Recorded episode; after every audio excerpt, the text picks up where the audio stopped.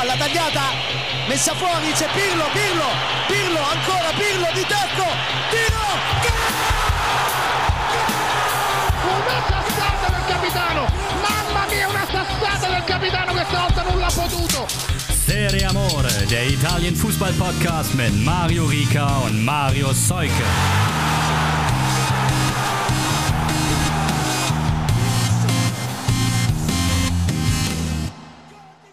Einen wunderschönen guten Tag. In meinem, in unserem Fall ist es ein wunderschöner, sehr früher Morgen in einer außergewöhnlichen Aufnahmesituation, denn es ist, wie gesagt, sehr früh und ich sitze ausnahmsweise mal nicht in meinem Schlafzimmer, sondern im Wohnzimmer, was ja mich selber ein wenig aus meiner Komfortzone bringt. Das Schlafzimmer ist die große Komfortzone von Mario Rika, das muss man einfach so sagen. Aber glücklicherweise habe ich zwei Unterstützer an meiner Seite. Wie immer natürlich Mario Seuke. Hi. Der sich auch besonders freut, dass wir es so früh aufnehmen an diesem Montag.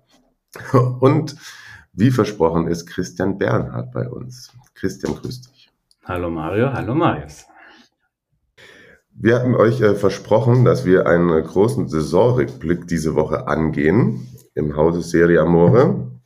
Was ähm, ich jetzt schon sagen kann, ist, dass wir die versprochene äh, sozusagen Geiselung unserer Tabellentipps nicht ganz genau nachmachen können, denn ich äh, habe den Zettel. Ich habe schon ein paar Mal gesagt, ich habe den Zettel verschlammt. Ich habe ihn wirklich verschlammt. Ich habe jetzt nicht nochmal nachgehört, was wir alles getippt haben, aber da jetzt irgendwie alle 20 Teams der Tabelle hinweg hinunter doch auch irgendwie ein bisschen öde gewesen wären, machen wir das dieses Jahr ein bisschen anders. Wir werden uns sehr viel Zeit nehmen, um unsere Top 11 der Saison aufzustellen. Also jeder seine eigene. Ich habe gesehen, ihr habt das auch schon ganz, ganz fleißig gemacht. Ihr seid weiterhin dazu aufgerufen, das zu tun.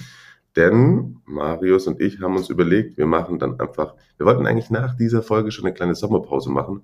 Aber da es so viele Top 11 von euch schon eingegangen sind, werden wir nächste Woche eine kleine Community-Folge machen, in der wir dann das statistisch gesehen auseinanderklamüsern, wie viel Überschneidungen wir haben oder äh, eben auch nicht. An der Stelle schon mal um, ähm, Props an Markus, muss man einfach sagen. Erstens dafür, dass er die schönen Fotobüchlein verschickt hat, die jetzt auch bei mir an, eins ist auch davon bei mir angekommen, von, ähm, ja, an dieser Stelle hätte ich jetzt den Namen des Buches äh, im Kopf haben müssen. Marius greift zur Seite und springt mir zur Seite. äh, Danny Last. Campo da Calcio. Genau, es ist sehr schön. Navid hat sich auch sehr gefreut. Ähm, Markus hatte noch einen Milan-Sticker beigelegt. Ganz liebe Grüße. und ähm, ja, auch ganz liebe Grüße an die Community von Navid, der heute noch den Urlaub verlängert. Der ist heute wieder nicht am Start. genau, äh, aber das auf jeden Fall ähm, ein, ein, eine Empfehlung für die Community. Wer schöne Fotos aus italienischen Stadien haben möchte, der kann da mal nach googeln und sich das bestellen. Äh, genau, ich wollte sagen, Markus hat vier verschiedene Top-Flop-Elves aufgestellt. Ich glaube, so viele bekommen wir heute nicht hin, aber da surft doch mal auf seinen Twitter-Kanal bei Sound to Move vorbei, da seht ihr das oder unter dem Hashtag Serie Amore, wie auch immer. So, jetzt gehen wir aber rein ins Inhaltliche. Bevor wir an die Top 11 gehen, trotzdem vielleicht, ja, gehen wir mit was Aktuellem rein, würde ich sagen. Wir haben ja schon sehr viel über Napoli und die Meisterschaft gesprochen, deswegen finde ich, Christian, können wir eigentlich da auch ins Tagesgeschäft mal übergehen bei der SSC. Ist lustigerweise, als wir letzte Woche bei Max waren, um den Rasenfunk äh, der es nicht mehr so heißt, also die internationale Saisonrückschau zu machen. Ich weiß auch nicht, ich glaube, wenn Alexi Menüsch da gewesen wäre in unserer Aufnahmesituation, irgendwo ist mir der Name Rüdi Garcia durch den Kopf gesprungen. Ich weiß auch nicht, dass es jetzt dumm ist, nach, im Nachhinein zu sagen, ich hätte ihn natürlich einfach mal droppen müssen, so kann ich es nur, ist es natürlich irgendwie blödes Geschwätz, aber Rüdi Garcia ist der neue Trainer von der SSC Napoli und ich sage mal, die Reaktionen darauf, auch gerade auf von den Napoli-Tifosi, die waren mh, hm, verhalten, verhalten, gespalten, hat schon zu großen Diskussionen geführt und sagen wir mal so, es, man hätte sich einen, einen größeren Namen gewünscht, hatte ich so das Gefühl. Wir hatten schon, also du hattest selber, glaube ich, da bei Max schon gesagt, zum Beispiel Enrique hättest du auch toll gefunden, aber der ähm, ist sich vielleicht nicht ganz einig geworden mit De Laurentiis. so, was hältst du denn von der Entscheidung? Also, sie hat mich überrascht. Das als allererstes. Also der Name ist ja dann die letzten Tage schon so ein bisschen rumgespürt. Aber aus Frankreich war ja nicht nur Garcia allein, da war dann auch Galtier so, der mal so ein bisschen rumgewabert ist. Also als es dann echt offiziell war, wie gesagt, meine erste Reaktion war überrascht, hätte ich nicht gedacht. Ich war auch im ersten Moment eher so, puh, weiß nicht. Ähm, auf der anderen Seite dann habe ich mich ein bisschen damit beschäftigt muss man vielleicht, also zum einen, glaube ich, würde ich mal sagen, äh, hat sich der gute Rudi Garcia eine Chance verdient, weil äh, das ist jetzt, wäre jetzt ein bisschen doof, finde ich, wenn gerade auch von unserer Seite da von außen, bevor der gute Mann da überhaupt erst einen Tag gearbeitet hat, da schon irgendwelche ähm, irgendwelche Urteile sich bilden. Und ich bin dann so ein bisschen in seine Roma-Geschichte zurückgegangen. Ähm, die liegt ja schon ein paar Jährchen her, muss man sagen, also neun Jahre schon her.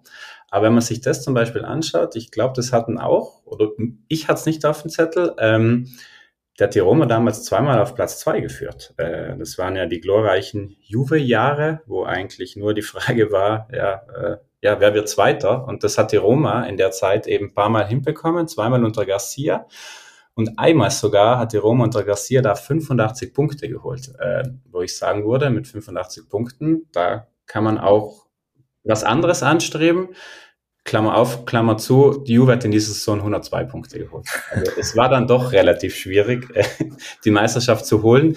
Aber also das war mir ehrlich gesagt nicht bewusst oder hatte ich nicht mehr so vor Augen, dass Garcia da wirklich ja eine erfolgreiche Zeit hatte. Und was mir auch positiv hängen geblieben ist, er hatte eine relativ lange Zeit in Rom, was ich auch relativ beeindruckend finde, denn wir alle, die wir uns sehr gerne mit dem italienischen Fußball beschäftigen, wissen, Rom ist kein einfaches Pflaster. Und wenn du in Rom all diese Einflüsse, die da von allen Seiten einpasseln, relativ lange aushältst und auch relativ lange gut managst, dann würde ich mal sagen, spricht das für deine Fähigkeit auch, sag ich mal, mit emotionalen Standorten umzugehen. Also das war dann so mein erster Punkt, wo ich glaube, das könnte vielleicht was sein, was, ich, was ihm auch im Neapel hilft dass die Nummer eben ja sehr aufgeladen ist, sehr emotional, jetzt gerade durch den Gewinn des Scudetto auch. Also ich glaube, er ist charakterstark. Das könnte ihm helfen. Der Rest ist halt auch, ja, es ist halt jetzt schon viele Jahre her. Er war jetzt ja in anderen Gefilden, glaube ich, kann man halt schwer beurteilen, was, wie er das da so gemacht hat. Aber ähm, ja, ich bin dann zum Schluss gekommen, ich fände es sehr fair, Rudi Garcia eine Chance zu geben. Und allein diese Charakterstärke, glaube ich, könnte ihm helfen. Und der letzte Punkt von meiner Seite dazu, hatten wir ja auch schon oft, man kann zu De Laurentiis stehen, wie man will. Und äh, es gibt genügend Anknüpfpunkte, warum man ihm vielleicht auf verschiedenen Ebenen skeptisch gegenüberstellt. Aber was man ihm halt nicht äh, abschlagen kann, finde ich, ist, dass das wirklich immer wieder geschafft hat, über die letzten Jahre auch Neapel so ein bisschen neu zu erfinden, auch mit seinen Entscheidungen. Äh, sowohl auf der Trainerposition als vielleicht auch gerade auf der Mittelstürmerposition. Ihr erinnert euch wahrscheinlich auch, was war das Geheule groß, als Cavani weg war, wo man dachte, okay, das war's mit Napoli. Ja, dann kam halt Higuain. Dann, als Higuain weg war, oh mein Gott, größtes äh, Katastrophe aller Zeiten, zack, ging's mit Osimen weiter. Also De Laurentiis hat schon bei aller Streitbarkeit zumindest immer wieder es geschafft, äh, gewisse Entscheidungen so zu treffen, dass der Verein weiter eine gute Entwicklung genommen hat. Und dann muss man ihm vielleicht diese Chance jetzt auch äh, zugestehen. Allerletzter Punkt, es scheint wirklich wieder ein kompletter Alleingang von De Laurentiis gewesen zu sein. Also der Mann entscheidet einfach, ja. Giuntoli, äh, der ja zwar immer noch da ist, aber wer weiß, der Sportdirektor, der hat es anscheinend auch aus den Medien erfahren. Also De Laurentiis ist, sagt so, das ist Sache, das ist mein Mann. Und jetzt, glaube ich, sind wir alle gespannt, was das wird. Ich glaube auch, dass, weiß nicht, hätte er von, von John Tully jetzt noch einen, einen Tipp entgegengenommen, so. Dann hätte er den anderen genommen. Ja, genau.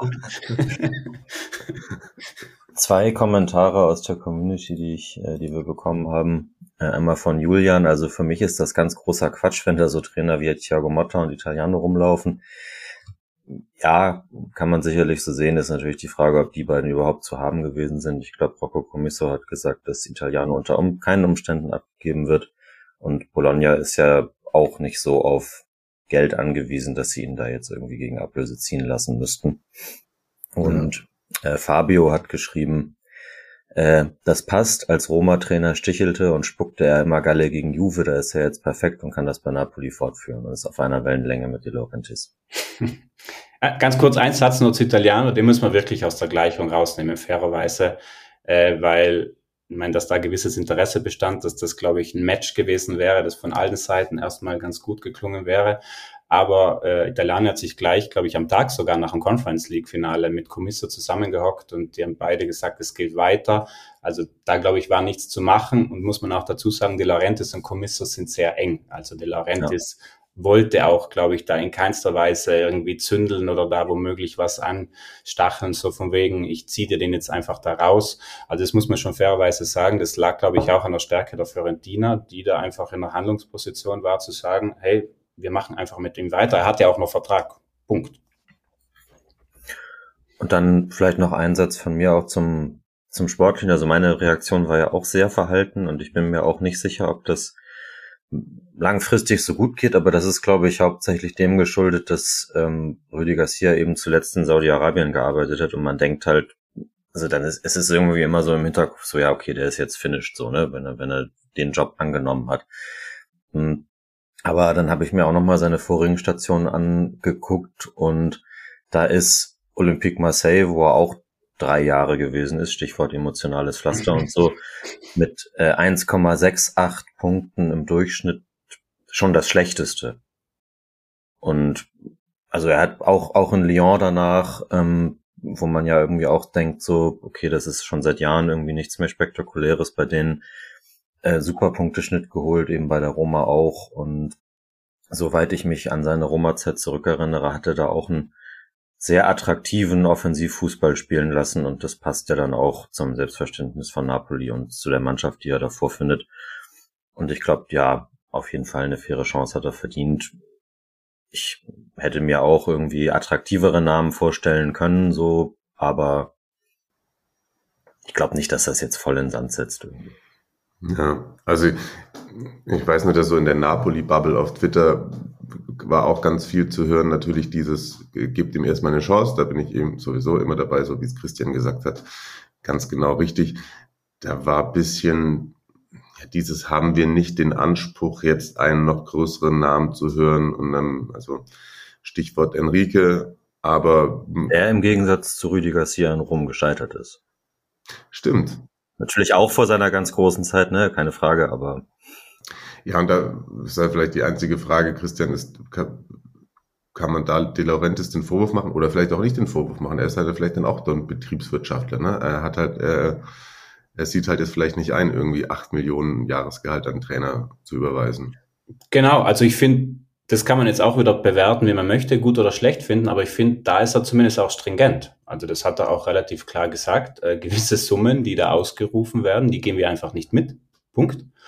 Und gerade bei äh, Luis Enrique hat er das ja eigentlich sogar auch relativ offen erzählt, hat gemeint, ja, der, der spielt halt einfach in anderen Gehaltssphären. Und äh, die bin ich nicht bereit einzugehen. Auch da sollte man vielleicht dazu sagen, Napoli war ja auch über die letzten Jahre, ist ja auch nicht nur eine sportliche Erfolgsgeschichte, sondern wirklich auch eine wirtschaftliche Erfolgsgeschichte, also im italienischen Fußball.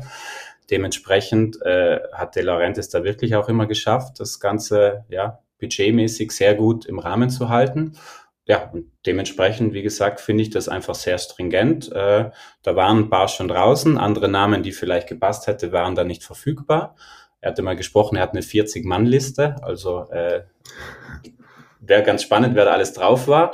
Aber dementsprechend, ja, finde ich, wie gesagt, kann man ihm zugute halten, so das Spiel oder die Summen, die gewisse Trainer ausrufen, da fängt er erst gar nicht an und dann schränkt sich der Kreis halt ein und dann kommt am Ende Rudi Garcia raus. So, jetzt glaube ich, sind wir alle gespannt. Aber den Punkt, finde ich, kann man ihm auch noch zugute halten, dass er da nicht sein komplettes Gehaltsgefüge irgendwie sprengen möchte. 40 Mann Liste, also knapp an Lorenz Günter Köstner vorbei. um den Namen mal wieder gesagt zu haben. Ja, ganz kurz, bevor wir dann doch noch ein, zwei Takte zum Sportlichen sagen. Meine erste Einschätzung war, ich glaube, ich hatte getwittert, finde ich prinzipiell erstmal gut, aber so völlig ohne Fundament, also nur so reines Bauchgefühl, weil ich irgendwie immer mit Rüdi Garcia irgendwie an der Seitenlinie was Positives verbunden habe. Der, der gefällt mir von der Art her einfach. So, das ist. Mal gucken, mal gucken. Bin gespannt. Und vielleicht muss man dann ja da auch zu Kreuze kriechen, gerade als Neapolitaner, Neapolitanerin, wenn das dann gut läuft wie es ja auch in der Saison mit dem einen oder anderen Spieler oder vielleicht auch Spalletti der Fall war. Also Marius und ich haben schon sehr viel und ausführlich über Napoli gesprochen, aber natürlich, äh, Christian, interessiert uns auch noch deine Conclusio dieser Saison. Wenn, äh, was kann man aus deiner Sicht besonders herausheben an diesem Scudetto? Ich glaube, es sind viele Sachen.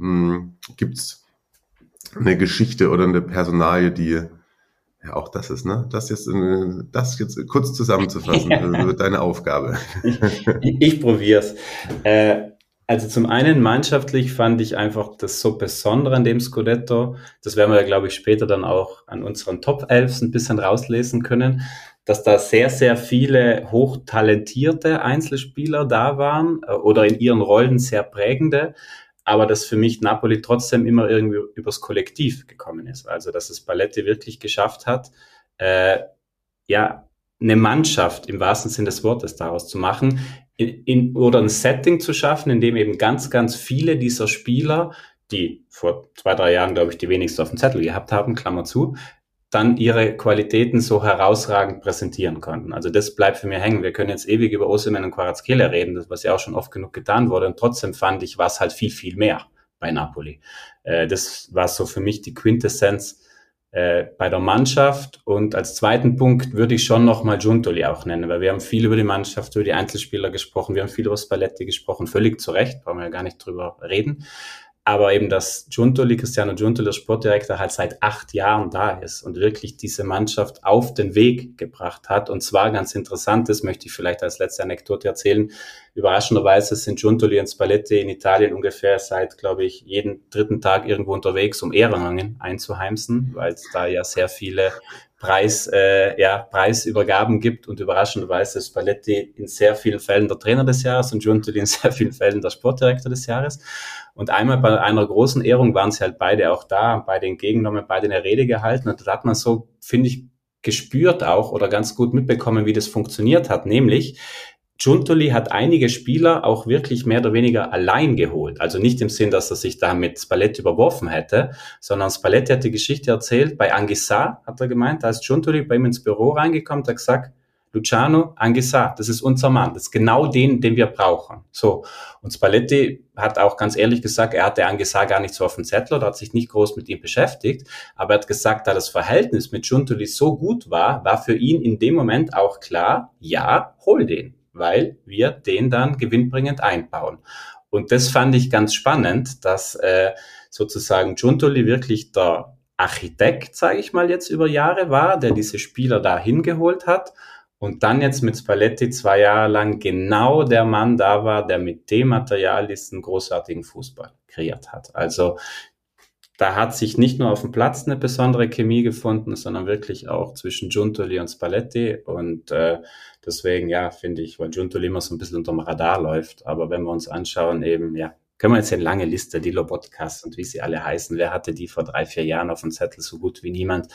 Napoli hat die geholt, hat die einem Mann, dem richtigen Mann in die Hand gegeben und der hat daraus dieses Fußballkunstwerk gemacht. Äh, das finde ich eigentlich vielleicht so als abschließende Geschichte noch ganz, ganz passend. Hm.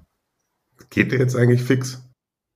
Er würde gerne fix gehen, aber da sind wir dann wieder bei Herrn De Laurentiis. Also das wird noch spannend. Ähm, De Laurentiis sagt, er hat Vertrag, weiß aber, glaube ich, selber, was will er mit dem Sportdirektor, der für sich sozusagen da seine Zeit beendet sieht. Weiß nicht, ob es jetzt ein Poker wird, noch um Ablöse, um Kohle. Äh, Fakt ist, im Moment ist er noch da, aber im Moment ist er nicht derjenige, der die Entscheidungen trifft. Ganz einfach. Je später er bei äh, die, die sportliche Entscheidungsgewalt bei Juve bekommt, umso besser für De Laurentiis und Napoli. Definitiv, genau. Hm, okay. Ja, spannend, spannend, spannend. Sehr gut, da haben wir doch da auch nochmal einen äh, neuen Dreh bekommen. Ich glaube, man kann auf jeden Fall sagen, wir hatten sie alle drei nicht unter die Top 4 getippt. Daran meine ich mich zu erinnern. Ich bin mir sehr sicher, dass du Napoli auf Platz 2 getippt hast. So, fairer Ich? Ja. Okay. War das dann die Folge mit Mauri, wo wir so, wo wir. Da waren, da waren wir uns unsicher. Das war, glaube ich, mit die erste in dieser Saison, die wir aufgenommen haben. Und dann so drei Wochen später oder so haben wir die Saisonvorschau gemacht. Und ähm, ich habe sie nicht in die Top 5 getippt, auf Platz 6 oder so. Bei Christian weiß ich es nicht mehr so genau. Ich habe sie, das weiß ich, ich habe sie nicht Top 4 gehabt, ich hatte sie auf 5 gehabt, ja. Ja. Also stark, Mario, wenn du sie auf 2 hattest, dann geht der Punkt mal ganz, ganz fett an dich. Aber war, ah, das kann sein, dass dann, dann schon ein paar Transfers waren, ne? Also, dass wir erst mit Mauri geredet haben zu der Zeit, als noch nicht mal Raspadori und so da waren, ne? Genau, Also wir genau. gesagt haben, das wird ganz schwierig irgendwie überhaupt europäisch und dann, Genau, bei uns haben wir auf jeden Fall noch ein paar Namen gefehlt, einige, aber ich bin mir auch ganz sicher, also bei mir waren sie auch nicht Champions League, ja. hm. Okay. Da ist, lass uns doch noch kurz über den Vizemeister sprechen, bevor wir vielleicht im, die Abwehr unsere Top 11, vielleicht machen wir das heute so, wir, wir machen Mannschaftsteile. Ja, ja. äh, Morgens hat man die besten Ideen. Das ist, es ist so wie bei der ähm, UEFA hier Fußballer des Jahreswahl. Zwischen den, zwischen den Lostöpfen wird dann immer so ein Mannschaftsteil kurz gesprochen. Aber dann hätte ich die Frage, wo ist dann Hamid Altin top?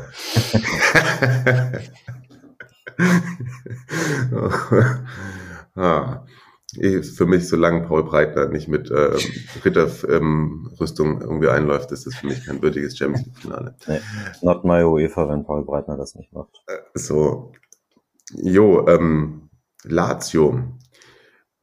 Ja, ich, das hätte mich jetzt doch interessiert, wo, ich, wo wir sie hingetippt hätten. Aber ich habe alle Notizen durchgesucht ähm, und vielleicht machen wir das, äh, vielleicht mache ich zumindest danach nochmal eine Auflistung. Irgendwann, wenn, wenn viele Urlaubstage da sind, dann höre ich mir die Folgen nochmal an und schreibe das für euch raus. Oder ihr macht das.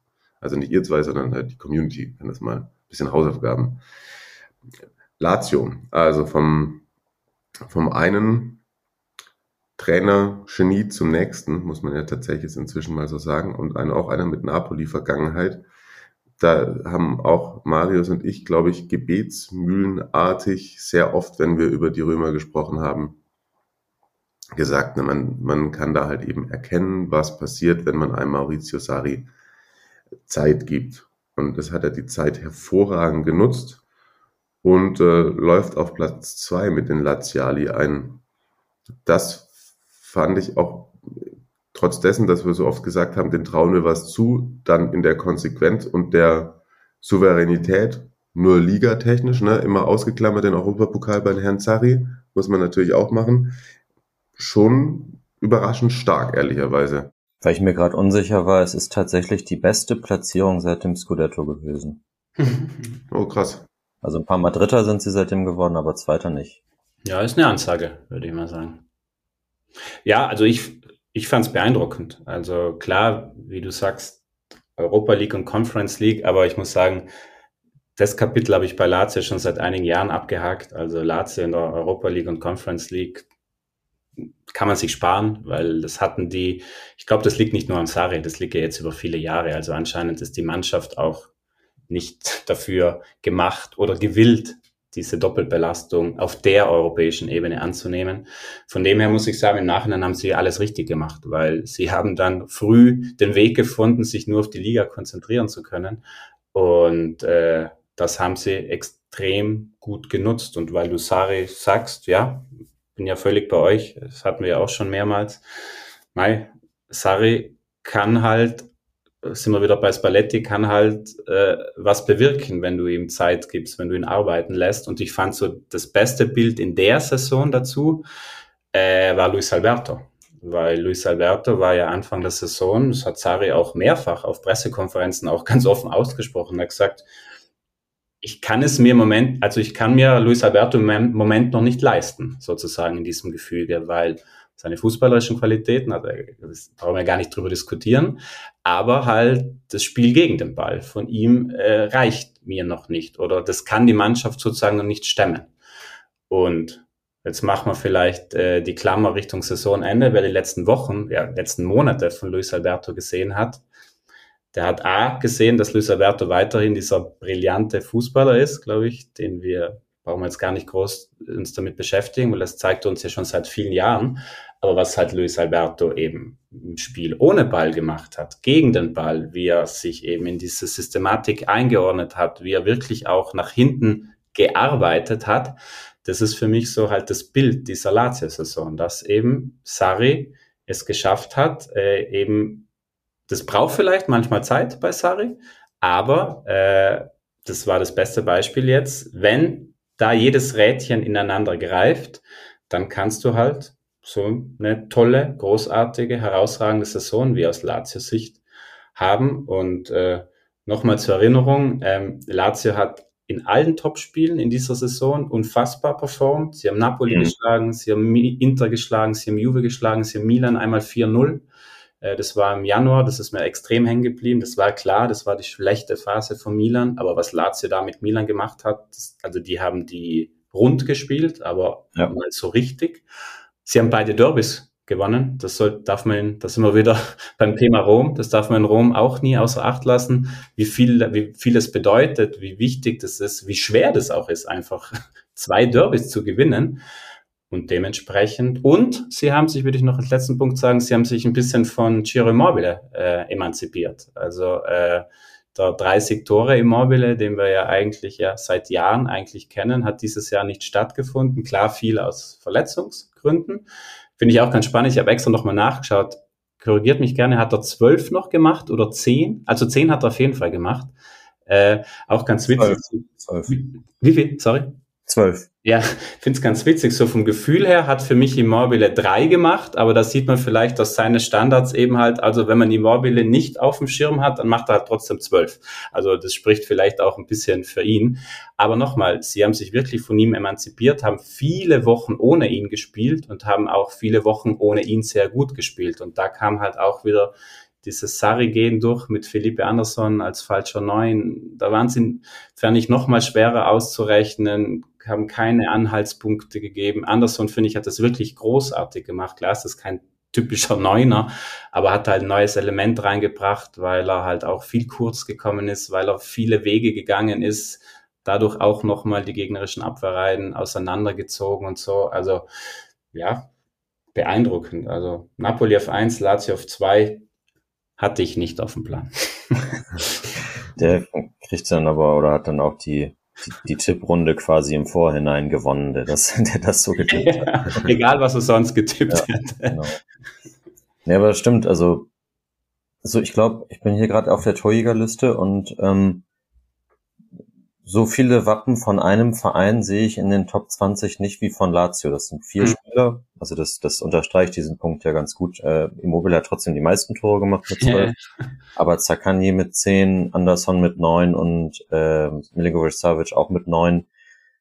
Ja, da ist eben dieser Ausfall einfach im Kollektiv aufgefangen worden und das mit Bravour. Ja, absolut. Ich habe aus Versehen äh, von hier aus gerade Christian gemutet. Wenn du wieder was sagen willst, musst du dein Mikrofon selber wieder entsperren. Zack, Tut mir leid dafür. Das, no offense, das wollte ich nicht machen eigentlich, aber ich wollte eigentlich mich muten. Aber so ist es mal. Was wollte ich gerade sagen?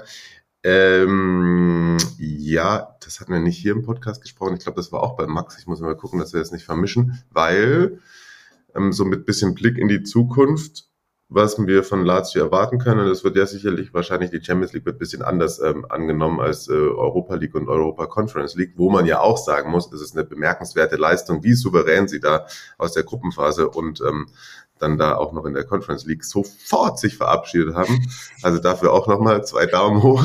Und sie sind tatsächlich, wenn das stimmt, was ich gesehen habe, in Top 3 für die Auslosung. Oder war das ich dachte nämlich erst Top 4, aber ist, ist das schon fix, die Töpfe? Ich habe irgendwo letztens so eine Grafik gesehen. Das müsste ich tatsächlich nochmal nachrecherchieren, aber ich dachte, sie sind jetzt tatsächlich in Top 3 gelandet.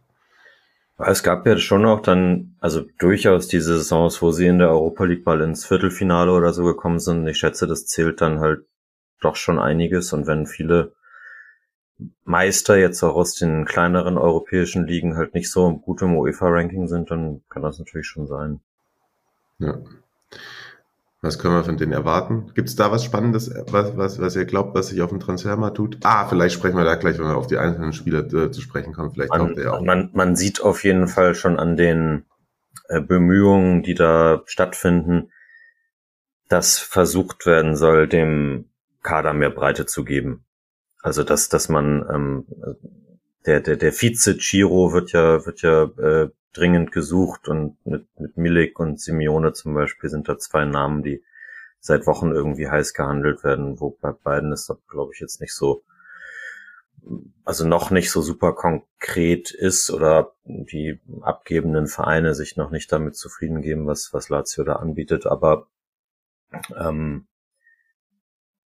ja, also ich glaube, dass da, da will man aufgrund der Geldtöpfe, die zu erreichen sind, dann auch ähm, ein bisschen mehr, ein bisschen mehr erreichen als Platz vier direkt.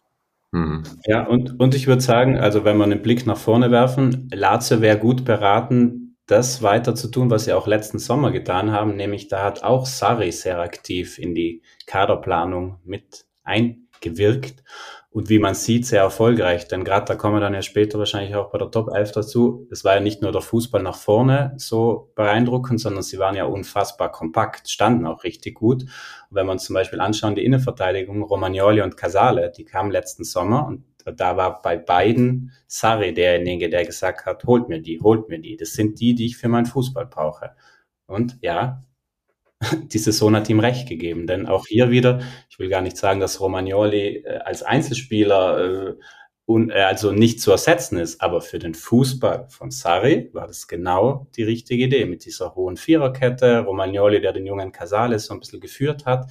Also äh, auch da wieder äh, ein Fit einfach. Es hat einfach gepasst. Und jetzt bin ich mal gespannt. Jetzt haben sie ein paar Millionchen mehr in der Hinterhand wissend mit der Champions League äh, ich würde mir wünschen, dass Sare da nochmal die Chance kriegt, vielleicht bei zwei, drei Namen sozusagen die durchzukriegen. Und dann finde ich es schon sehr spannend, wenn er da wirklich jetzt nochmal den nächsten Entwicklungsschritt gehen kann. Also ich muss sagen, ich freue mich sportlich sehr auf der Champions League. Hm. Ja, komm, das bringt uns doch, das bringt uns doch zum ersten Mannschaftsteil, würde ich erstmal einfach, einfach direkt sagen. Denn ähm, das hatten wir auch schon mal angesprochen von der Liga. Ist zum Torhüter der Saison Latius Provedel gewählt worden. Und da bin ich jetzt gespannt, ob der bei euch auch im Tor steht. Okay, fange ich an. Ich fange mal erstmal an. Ich habe ein 4-3-3, das nur so zum Einstieg. Mhm. Torhüter. Ich muss sagen, da habe ich mich echt am schwersten getan. Also das war für mich so, klar, da können wir jetzt eine lange Liste. Also mein Jahr hat für mich einfach viel zu kurz gespielt, äh, war viel zu lang verletzt.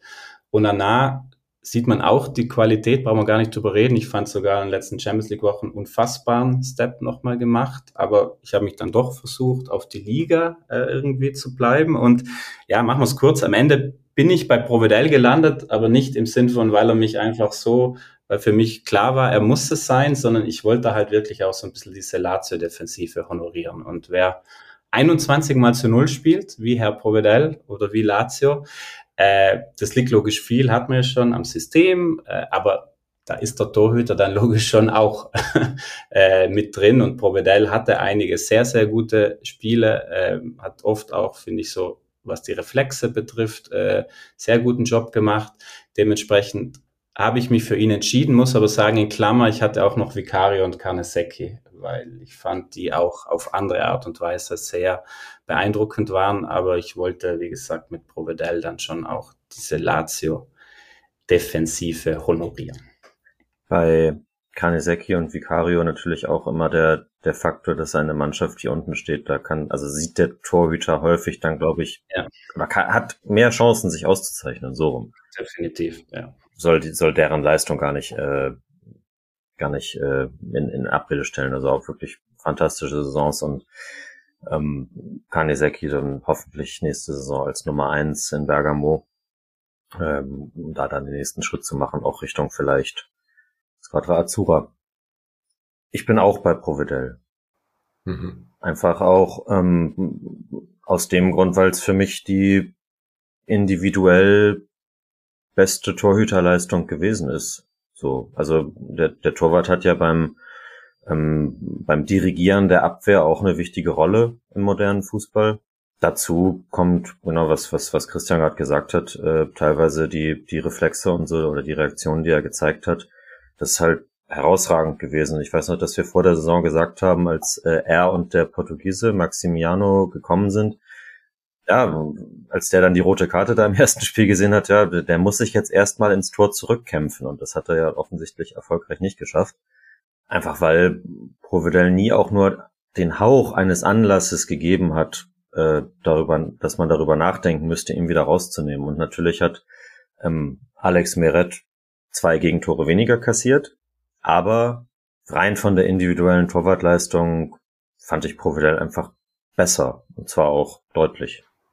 Ja, lustig. Ich, ich, ich wollte gerade, gerade wenn du jetzt nicht noch Meret gesagt hättest, hätte ich einfach die Nachfrage stellen müssen, ob über den gar niemand nachgedacht worden, äh, nachgedacht hat. Nur allein damit er mal genannt wurde, weil wir da auch irgendwie seine äh, Entwicklung so in, in sicherer, erwachsener, haben wir auch schon öfter drüber gesprochen, dass man da auch einen Step gemacht hat. Hm, ich selber habe mir vorgenommen, jetzt in der Top 11 ehrlicherweise keine so, ähm, ja, so, so Auswahlen oder Namen zu nehmen, wo man sagt so, hohoho, da hat er mal was ganz was anderes, sondern ich will wirklich so von mir, ich glaube, Markus hat das Obvious Choice genommen, weil ich finde, unsere, die, die Top, Top 11 muss wirklich einfach irgendwie die Besten sein und da brauche ich nicht irgendwie in, in die Top 11 Orsolini reinstellen, auch wenn der auch gut war. Also versteht ihr, was ich meine? Ja, ja, klar. Und ich hatte auch über Mignon nachgedacht, weil ich habe ja sehr oft Tatarushanu verteidigt, aber ich finde, man hat schon extrem gemerkt, als Mignon gefehlt hat, was er sonst insgesamt der Mannschaft gibt und deswegen war er dem auch nochmal so wichtig zu bestimmten Zeitpunkten in der Saison, hm, Thema Champions League etc. pp. Aber da Christian das gerade auch nochmal betont hat mit der ähm, ja, verkürzten Spielzeit, muss man ehrlicherweise sagen, dass ich dann über die gesamte Saison und dann habe ich da auch nichts äh, hinzuzufügen, lande ich auch bei Provedel. Ein, ein Satz vielleicht noch dazu, weil auch wieder Sarri mit reinkommt. Äh, Marius hat ja Maximiano angesprochen. Äh, Sarri war anscheinend auch derjenige, als dann klar war, dass, weil Maximiano wurde ja eigentlich als die Eins verpflichtet, der auch nochmal darauf beharrt hat, er will auch noch Provedel. Also er hat da anscheinend auch schon ein bisschen Gespür dafür gehabt. Also ich glaube jetzt nicht, dass er damit gerechnet hat, dass im ersten Spiel nach sechs, glaube war es sechs Minuten oder drei Minuten schon rot gibt und so. Äh, also so viel heißerische Fähigkeiten unterstelle ich ihm jetzt vielleicht nicht unbedingt. Aber er hat anscheinend das Gespür dafür gehabt, dass er auch nochmal einen haben möchte, der sozusagen dieses Match um die Eins auch annehmen kann. Und ja, im Nachhinein würde ich sagen, auch, auch diese Idee ist aufgegangen. Jetzt hat, bevor wir äh, zur Abwehrreihe kommen, vielleicht ähm, hat Christian gerade professionellerweise schon äh, seine Systeme äh, genannt. Äh, Marius, wie machst du es denn? Ich äh, bin auch im 4-3-3.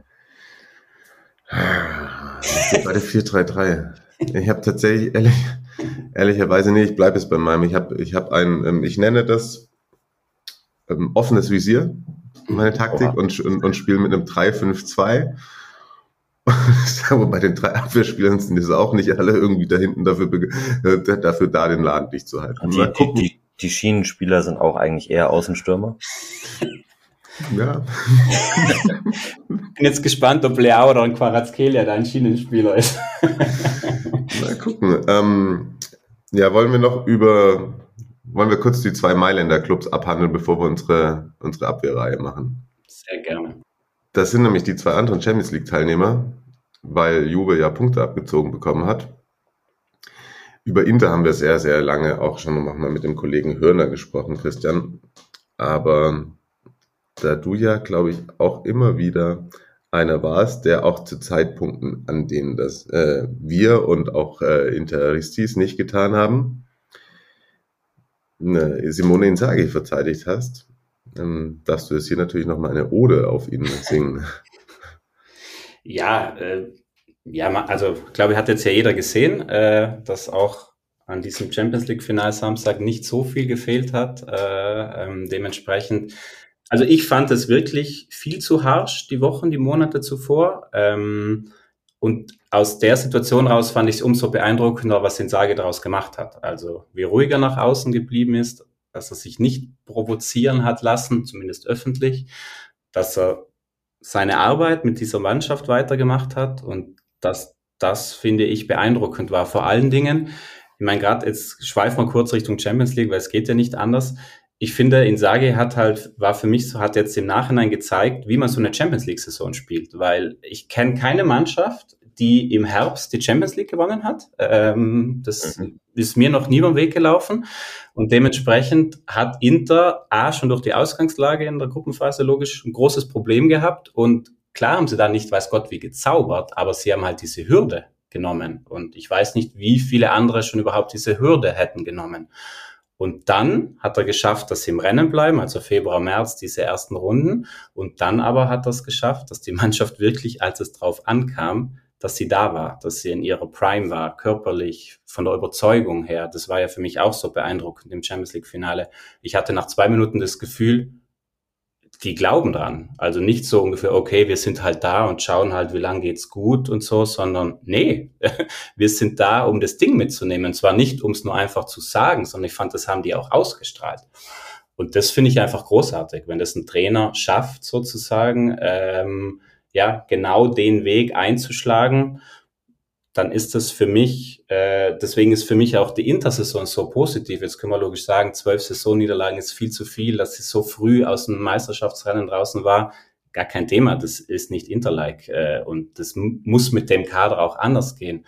Aber wenn ich mir halt anschaue, was daneben halt einfach äh, geschaffen wurde, und da haben wir jetzt über, das Copper, über den Copper-Sieg und Super-Copper-Siege noch gar nicht geredet, dann muss ich sagen, ich wüsste nicht, was ich als Fan einer Mannschaft mir mehr erwarten sollte. Also am Ende ging es in der Liga drum, diese Champions League Quali zu holen. Und auch die, finde ich, muss man sagen, trotz der Probleme, haben sie dann souverän, dann haben sie im April gefühlt einmal angezogen. Da hatten sie, glaube ich, diese sechs oder sieben Siege in Serie und dann war das Ding auch durch. Dann war klar, so, wir sind nächstes Jahr wieder Champions League Punkt.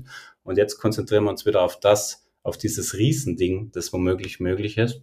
Und deswegen muss ich sagen, auch wenn das Champions League Finale jetzt so ausgegangen ist, wie es ausgegangen ist, für mich in Sage großartig, äh, wie er das gehandelt hat und auch, glaube ich, was ja auch viele, weil ja immer dann viele gemeint haben, ah, Inter 3-5-2, hinten tief drinstehen, lauern. Nee, also wer das Champions League Finale gesehen hat, spätestens da könnte einem vielleicht bewusst geworden sein, dass das auch ein bisschen mehr war, was Insage da mit seinen Spielern erarbeitet hat. Und dementsprechend bleibt es für mich eine, trotz dieses bitteren Ausgangs, äh, eine unfassbar positive Saison für Inter.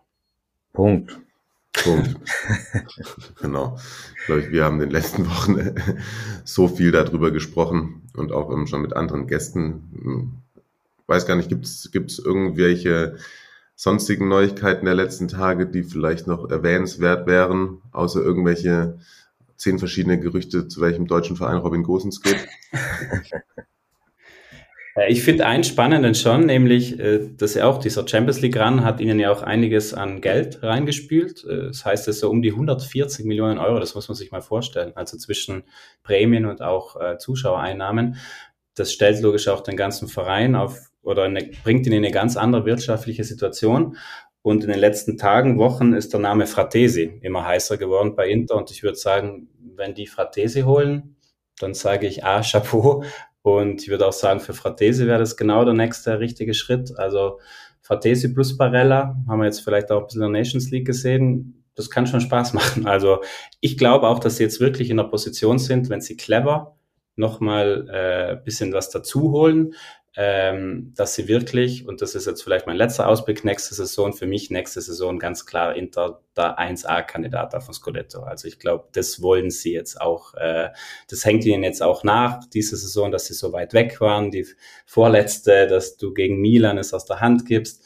Also für mich ganz klar, Inter wird nächstes Jahr voll Richtung Meisterschaft angreifen und äh, ich glaube, alle anderen werden einiges zu tun haben, um da mithalten zu können. Ich glaube, das war auch unser Dreier-Tipp für diese Saison. Richtig, ja. ja. ja. Da muss man natürlich äh, bedenken, dass Gagliardini geht. Also da hast du völlig recht, ja. Das müssen sie halt noch verkraften, ja. Äh, Milan musste auch viel Trouble verkraften jetzt zum Saisonende oder nach Saisonende. Das haben wir schon ausführlich in der letzten Folge besprochen. Wenn ihr da Hintergründe haben möchtet, dann empfehle ich euch die letzte Ausgabe Serie Amore mit Tom, der da sehr viel, sehr Gutes gesagt hat und euch dann nochmal ein bisschen auf den Stand bringen kann. Bei Milan Einschränkung eben Punktabzug Juve, Sportlich gesehen wäre es nicht die Champions League Qualifikation gewesen, aber es war auch eine tolle Saison in äh, den europäischen Wettbewerben oder in dem europäischen Wettbewerb. Und insgesamt bin ich ja nach wie vor der Meinung, dass man gucken muss, wo man herkommt. Trotzdem irgendwie eine Saison, die ich, ich kann es verstehen, dass man die aus Sicht, wenn man äh, der Rossoneri nicht komplett greifen oder als positiv abhaken äh, möchte. So, wie geht's dir, Christian? Ja, ich muss sagen, ich bin auch da positiver, auch genau, weil du den einen Satz gesagt hast, wo kommen die her? Also wo war Milan vor drei Jahren? Und wenn ich mir dann den Weg anschaue, dass die letztes Jahr den Scudetto geholt haben, vielleicht ein Tick zu früh, wenn man so die Entwicklung anschaut, aber Mai, wer sagt schon nein, danke? Logisch. Wunderschön, das Ding zu holen. Und wenn man dann im Jahr drauf nachdem man ja wirklich auch ewig in der Champions League keine Rolle gespielt hat, ins Halbfinale kommt mit einer Mannschaft, die einfach immer noch von der Altersstruktur her und von der Entwicklungsfähigkeit sehr, sehr gut dasteht, dann bleibe ich dabei, dass, oder finde ich, wenn dann am Ende dieser Champions League Quali-Platz in der Liga dasteht, wie auch immer, klar, hast du völlig recht, das hätte eigentlich von den Punkten her nicht gereicht, aber Mai, das ist halt nicht Milan-Problems, finde ich, wenn Juve da irgendwas abgezogen wird. Fakt ist, am Ende haben sie sich für die Champions League wieder qualifiziert und da müssen wir nicht drum rumreden. Das ist ja logisch bei all diesen großen Vereinen der entscheidende Punkt. Also aus wirtschaftlicher Sicht äh, musst du dich in den Top 4 halten, um eben auch diese Planbarkeit zu haben. Das haben sie geschafft.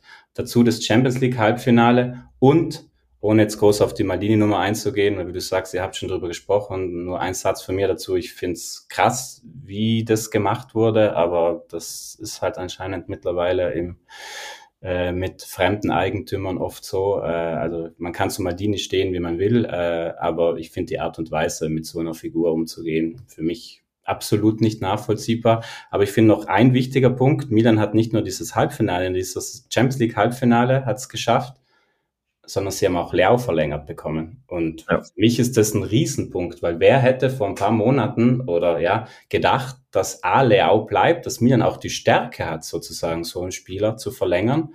Äh, und das alles in der Klammer Donnarumma, Cialanolu, Kessier. Also Milan hat wirklich in den letzten Jahren war vielleicht die Mannschaft auf hohem Niveau, die es extrem bitter zu spüren bekommen hat, dass wirklich krasse Leistungsträger, die auch einen großen Wert gehabt hätten, einfach ablösefrei gegangen sind. Und bei Leao wäre es jetzt ja womöglich auch wenn es blöd gelaufen wäre, auch in so eine Richtung gegangen. Und da die Stärke zu haben, mit einem der aufregendsten Spieler Europas von seiner Spielweise her, da jetzt einfach die Sicherheit zu haben, klar, ich weiß, nächstes Jahr im Sommer geht's bei Leao wieder los, wenn er wieder so weiterspielt.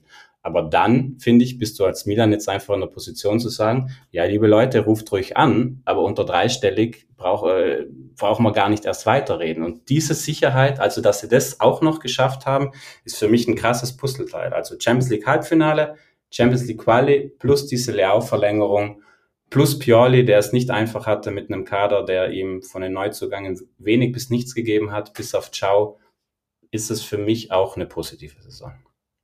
Thema Sicherheit. Abwehr.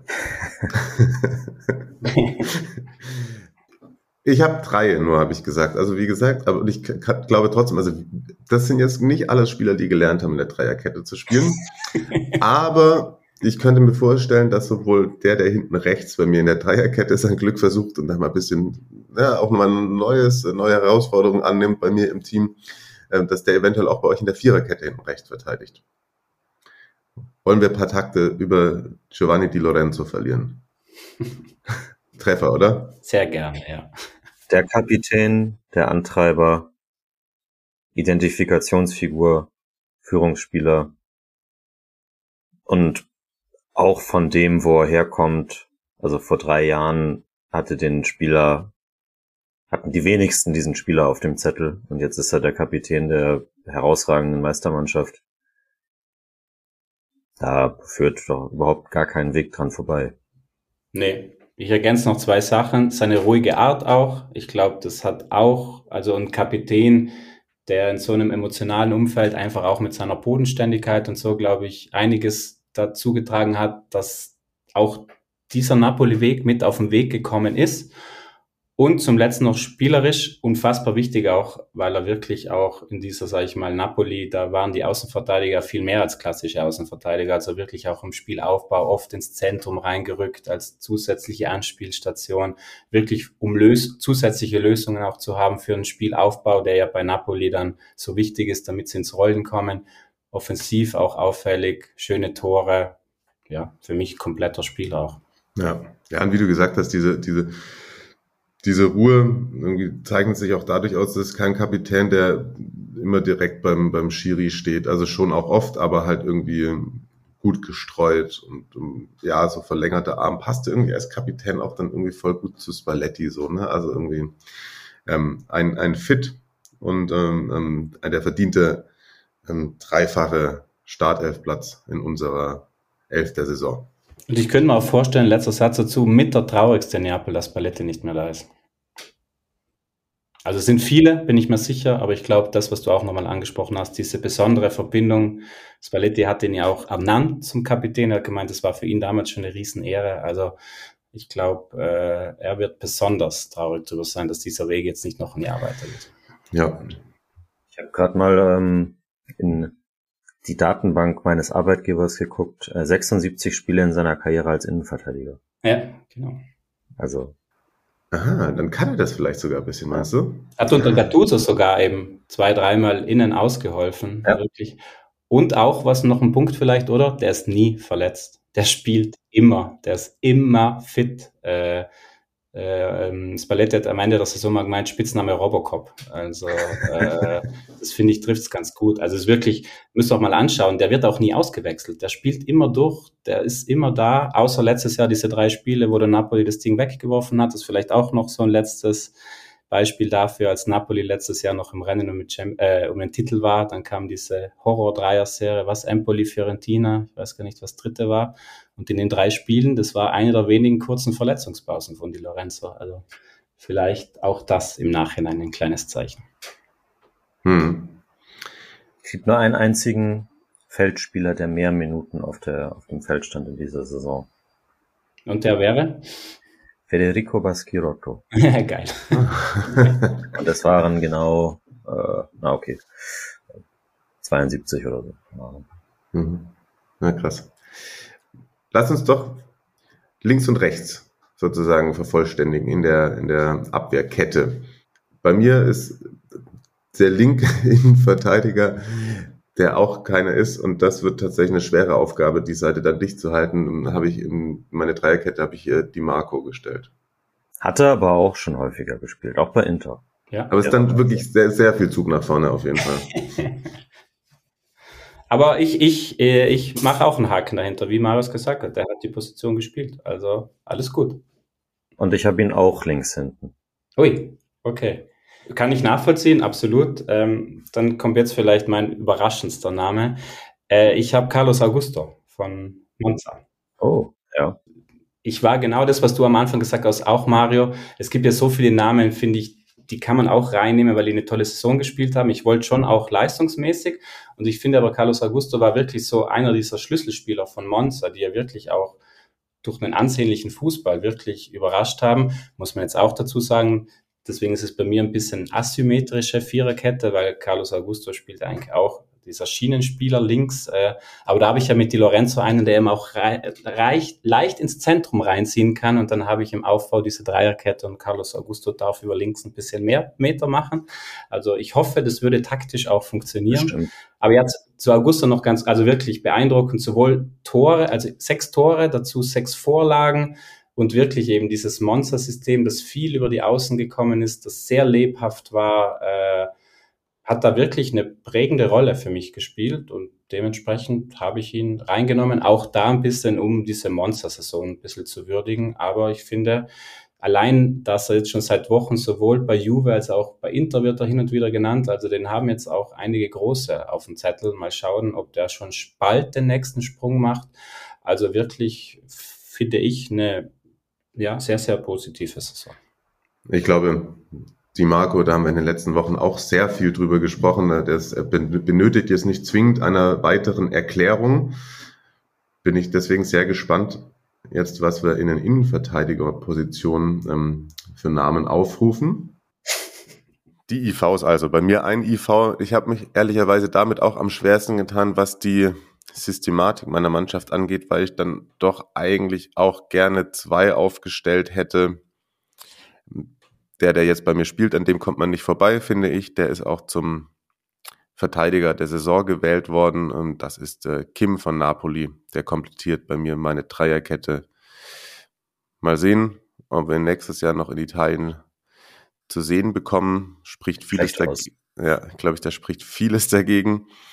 Wird dann eher auf die Insel. Also was, wer ist gerade Top-Kandidat, Marius? Bayern. Ach, Bayern. Ah, stimmt, Bayern, Bayern. Das ist ähm, Bayern, die Bayern wollen das. Also was, was der ähm, italienische Kollege mit den Initialen F und R am Wochenende geschrieben hat, äh, das klingt danach, als hätte Kims Management allen anderen Vereinen abgesagt. Und ich glaube, da geht es dann jetzt hauptsächlich darum, wie schnell Lucas Hernandez nach Paris transferiert wird. Hm. Und das ist der Transfer, der die Bayern jetzt nach vorne bringt und die ganzen anderen Probleme, die sie haben, löst, ne? Na klar. Da liegt es an der Mannschaft, das weiß man doch. also bei mir Kim, bin gespannt, äh, welche zwei ihr da noch drin habt. Ich glaube, bei Kim sind wir uns alle einig, oder? Ja, ich glaube, den Haken können wir schnell setzen, ja. ja. Und äh, der andere, den ich dann habe, der ist auch schon gefallen jetzt vorhin in der Diskussion und das ähm, muss man einfach Latios äh, Verteidigung würdigen. Und ich glaube, ich hatte Romagnoli im Winter auch schon stehen. Und äh, der macht das wieder als Anführer dieser Verteidigung bei Lazio. Und tatsächlich auch irgendwie so ein bisschen mit die größte positive Überraschung, wenn man bedenkt, wie das in den letzten Jahren bei Milan für ihn gelaufen ist, sowohl verletzungsmäßig als auch dann irgendwie mit unglücklichen Böcken und so weiter, wie er da rausgekommen ist und dann jetzt bei, bei seinem ja, obwohl er Roma-Jugend ist, Lieblingsverein, äh, da den Laden dicht hält. Das ist schon höchst beeindruckend. Ja, ist auch der Spieler, weswegen ich eigentlich auch dann vielleicht doch fast nochmal auf Viererkette umgeschwenkt wäre. Und du sagst es ja ganz richtig, der ist ja auch richtig, der ist raus aus dem Profifußball geschrieben worden, zeitweise schon auch von Gazetten. So hatte ich das Gefühl oft. Also, dass der nochmal so wiederkommt, hätte ich auch nicht auf dem erwartet. Und deswegen auf jeden Fall bei mir auch äh, Bankplatz Nummer eins.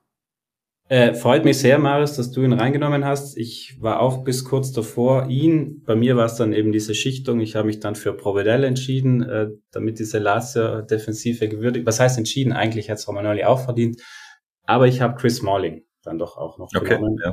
weil ich finde, klar, es passt jetzt vielleicht nicht unbedingt in die Viererkette, aber ich finde, die Roma war in dieser Saison auch wieder sehr, sehr stabil defensiv und äh, die Roma mit oder ohne Chris Smalling ist einfach ein Riesenunterschied. Also was er dieser ganzen Dreierkette für eine Stabilität gibt, wie viel Mancini und die Banyes von seiner Präsenz einfach profitieren, ähm, hat auch wieder einige Tore erzielt, also auch offensiv äh, bei Standards wirklich eine Wucht ähm, und war für mich ganz knappes Rennen. Ich finde auch Romagnoli hat es genauso verdient, aber ich habe es dann eben so ein bisschen der Ausgewogenheit, habe ich mich für Smalling entschieden auch nochmal daher, gut, der Punkt gilt für Romagnoli auch, aber Smalling hat meiner Meinung nach auch einen wahnsinnig hohen Wert einfach für diese Roma-Mannschaft. Also äh, und äh, ja, deswegen mein Passt auch von der Geschichte so ein bisschen vielleicht äh, analog zu Romagnoli, denn wer hätte ihm nach Manchester United ja. getraut, sowas zu machen?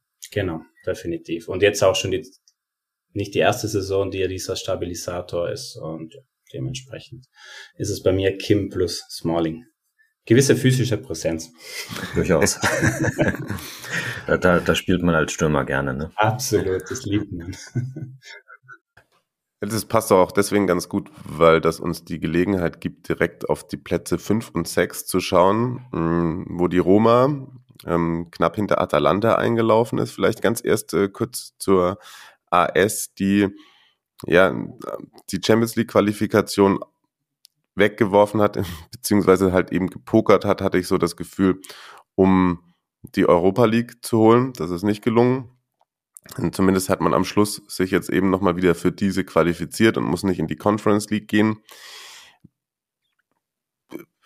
Ich hatte der Roma, das erinnere ich auch noch, zugetraut, unter die ersten vier zu kommen. Sie waren eine Zeit lang da.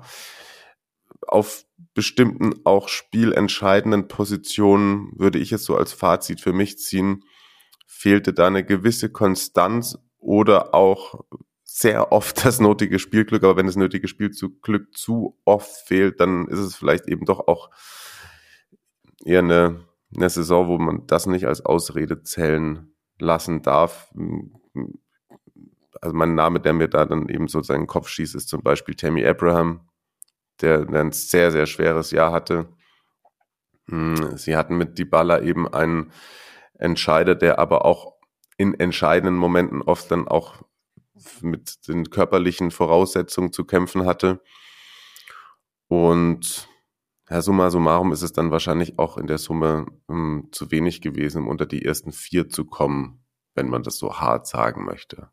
Ich glaube, wir haben sie letzten Sommer, ich war ja, war ja mein Vizemeistertipp, mhm. äh, haben wir sie für die Anstrengungen auf dem Transfermarkt gelobt, dass da eben mit Belotti einer gekommen ist, der ähm, Abraham hätte ersetzen können, dass mit Weinaldum noch jemand zusätzlich fürs Mittelfeld gekommen ist. Die waren dann im Endeffekt aus unterschiedlichen Gründen eben nicht die Faktoren, die es noch positiver herausreißen hätten können. Und ich glaube, neben, vielleicht neben Milan die Mannschaft, die eben auch von Verletzungen am meisten gebeutelt gewesen ist in dieser Saison, von, zumindest von denen, die ganz oben mit dabei waren. Und ich glaube, dafür hat man dann, also den Poker, den haben wir ja besprochen um die Europa League. Und wenn sie das im Elfmeterschießen gewonnen hätten, würde man dem eine ganz andere Konnotation verleihen. So. Und ich glaube nicht, dass man im Endeffekt 100% zufrieden ist, aber vielleicht doch eigentlich das Maximum rausgeholt hat am Ende. Ja, ich, ich bin da bei euch. Also es ist, irgendwie ist es bitter aus Romas Sicht, weil äh, wenn das Elfmeterschießen positiv gelaufen wäre, dann hätte ich gesagt, okay, Plan aufgegangen. Dann wärst du umgekehrte Plan wie bei Lazio gewesen. Und dann würde ich sagen, wenn du das Ding dann, wenn du die Champions League Quali dann über die Europa League nochmal mit einem zusätzlichen Titel auch holst, dann mehr als einen grünen Haken dahinter. So bist du halt einfach nicht in der Champions League. Äh, und dem, deswegen meinte ich das eben mit bitter. Aber ich würde auch bei Marius da einhaken. Ich fand, die Roma hat schon auch sehr viele Verletzungsprobleme auf Schlüsselpositionen in den letzten Wochen und Monaten gehabt. Das ähm, dass ihnen vielleicht auch es nicht ermöglicht hat, quasi in, sowohl in der Liga, als, also sozusagen den Fokus nicht nur auf die Europa League ab einem gewissen Punkt zu legen, sondern wirklich auch in der, in der Liga dran zu bleiben. Denn, denn dass man hätte dranbleiben können, ja, hat man ja gesehen. Aber irgendwie war es dann doch auch schwierig, das Ganze personell zu wuppen. Und ja, jetzt stehst du am Ende unter Anführungszeichen, muss man fast so sagen, mit leeren Händen da, weil ja, Europa League schön und gut, aber logisch hatte die Roma den Anspruch, irgendwie wieder Champions League zu spielen. Aber auch da noch ein letzter Satz dazu. In der Serie A ist es mittlerweile halt auch schon schwierig genug, sich für die Champions League zu qualifizieren. Also wenn wenn wenn, es die Roma jetzt geschafft hätte, dann hätten wir jetzt halt über Milan geredet. Oder wenn Juve nicht die Punkte abgezogen worden wären, dann hätten wir über zwei Vereine geredet. Also ich finde, es zeigt halt auch, wie ja, wie viel Qualität da in der Serie A äh, an der Spitze einfach mittlerweile da ist. Und ein paar muss es treffen und so wie es jetzt für die Roma lief mit diesem Elfmeterschießen, war es dann halt im Nachhinein unglücklich, denn ich fand, das wäre so die Krönung der Serie A-Saison gewesen, wenn sie dann nächstes Jahr diesen fünften Champions League Platz auch gehabt hätten. Äh, das hätte der Roma gut getan, das hätte dem italienischen Fußball nochmal diese großartige Saison vielleicht nochmal mehr Ding äh, verliehen, aber ja, so ist es halt. Hat halt wenig gefehlt, aber am Ende hat es dann halt auch nicht gereicht. Hat Mourinho die Geduld und die Muse für die nächste Saison in Rom? Schaut so aus. Zumindest. Ja. Und dann bin ich mal gespannt, wie er jetzt da ins Büro bei den Friedkins reinstapft und äh, was die ihm halt ermöglicht. Ich gehe mal davon aus, dass er das relativ klar formulieren wird. Ja, bin ja auch bei euch. Ich meine, die Baller, ich fand wirklich, äh, also das, was für Smalling defensiv galt, galt für die Baller. Also die Roma mit die Ball und die Roma ohne war wirklich fußballerisch großer Unterschied und fand es wirklich großartig, wie er sich auch in dem Umfeld eingelebt hat, wirklich auch diese Vibrations, diese Emotionen aufgesogen hat, fand ich auch im Nachhinein genau der richtige Schritt für ihn. Äh, die Stadt oder der, der Roma-Teil der Stadt verehrt ihn, also alles wunderbar, aber es ist halt auch Paulo Di Balla, dass er halt dann halt oft auch und manchmal auch in wichtigen Phasen leider nicht spielen kann. Und das ist der Roma logischerweise auch abgegangen. Ja. Gerade nochmal auch einen Blick auf die Tabelle geworfen und das Torverhältnis mit 50 zu 38. Also das sind deutlich weniger Tore geschossen als, als alle Mannschaften da, ja. ähm, die vor denen oder um sie herumstehen, sogar weniger als Florenz und Bologna. Ja. Und das lag nicht an Dybala, denn Dybala hat auch nee. geknipst. Ja, genau. Also das Drumherum, ja. Das ist vielleicht der, der Faktor, wo Mourinho ansetzen muss. Mhm. Ja, genau. Also ich sag, ich sag so irgendwie, klar, es ist Mourinho-Fußball, auf der einen Seite, aber da schließt sich dann wieder der Kreis zu dem, was ich davor gesagt habe. Es ist halt auch, es gab auch Spiele, wo irgendwie Tammy Abraham, glaube ich, selber am Ende des Spiels bei Expected Goals 7 stand und keins davon gemacht hat. So, ne? Also. Ja. Jo, bei Atalanta hat das alles so wahrscheinlich in unserem Narrativ jetzt eher eine positive Drehung. Denn äh, ich habe es ja bei Max schon gesagt, ne, Christian, seit Jahren ähm, schreibe ich sie immer ab und sage, jetzt kommt das Jahr, wo Bergamo richtig Probleme bekommen wird. Und so unter diesem, im Schatten meiner niedrigen Erwartungshaltung, ähm, blühen sie auf, lange auch noch um die Champions League Qualifikation mitgespielt, laufen dann auf dem fünften Rang ein, ähm, Gasparini hat da auch eine Weiterentwicklung irgendwie stattfinden lassen und ähm, das ist aller Ehren wert, finde ich. Und äh, sind auch paar Namen dabei, die nicht weit davon entfernt waren, bei mir in der Top 11 der Saison zu kommen. Bin gespannt, ob der ein oder andere Name bei euch dann auftaucht. Ja, aber also Atalanta macht nach wie vor Spaß und äh, kann ich ehrlicherweise nur sozusagen mal wieder mich entschuldigen und sagen, okay, es war also noch nicht diese Saison, in der ihr eingebrochen seid um dann in zwei Monaten bei der Saisonvorschau wieder das alte Spiel anzuleiern. Ich, ich hau jetzt mal einen Hot Take raus. Atalanta ist dieses Jahr im Übergangsjahr und nächste Saison werden sie deutlich besser und stabiler sein als diese Saison. Mhm. Okay. Ja, ich finde auch ein Satz, ich finde, sie haben wirklich so ein bisschen diese Transition hinbekommen. Also Heulund, Luckman vorne drin, äh, Scalvini hinten drin. Also wirklich sind jünger geworden, sind ein bisschen direkter geworden, haben sich aber trotzdem viele Elemente vom Gasparini-Fußball weiterhin beibehalten, haben auch ein bisschen diesen Mix dann, sag ich mal, die, die alles mitgemacht haben, die Tolois und so. Also ist, glaube ich, auch wichtig, dass die noch da sind, aber auch trotzdem so frisches Blut. Also findest, wenn du als Atalanta am Ende Fünfter wirst, dann würde ich sagen, hast du sehr vieles richtig gemacht. In dem Umfeld, das wir ja gerade vorhin äh, versucht haben einzuordnen. Ja, Cobb Miners mit einer Bombensaison. Das wäre so ein Name, der bei mir ganz nah dran war, ins Mittelfeld mit einzuziehen. Sitzt auf der Bank, ja. Ja, ist auf jeden Fall erster erste Ergänzungsspieler. Aber lasst uns dann doch zu unserem Mittelfeld kommen. Von der Serie A zum besten Mittelfeldspieler der Saison gewählt worden ist Nicolo Barella. Der, lass uns vielleicht in dem Fall nicht außen, sondern zentral beginnen, weil ihr habt ja drei, dann versuchen wir die die drei da in der Mitte zu sortieren. Ähm, Nicolo Barella ist bei mir auch in der Top 11 der Saison, weil den nächsten Entwicklungsschritt gegangen, ähm, noch erwachsener, ähm, finde ich noch mehr Gespür für Räume, gute Bälle, Torgefahr, dass er kämpfen kann und da sortiert und neben Brozovic äh, sich entfalten kann und da das ganze Team im Mittelfeld besser macht. Pipapo, Nicolo Barella ist bei mir im Mittelfeld gesetzt. Ich äh, habe tatsächlich den Gedanken gehabt, als ich die Wahl von der Serie A gesehen habe, dass man da schon auch die Champions League Leistung mit hat einfließen lassen.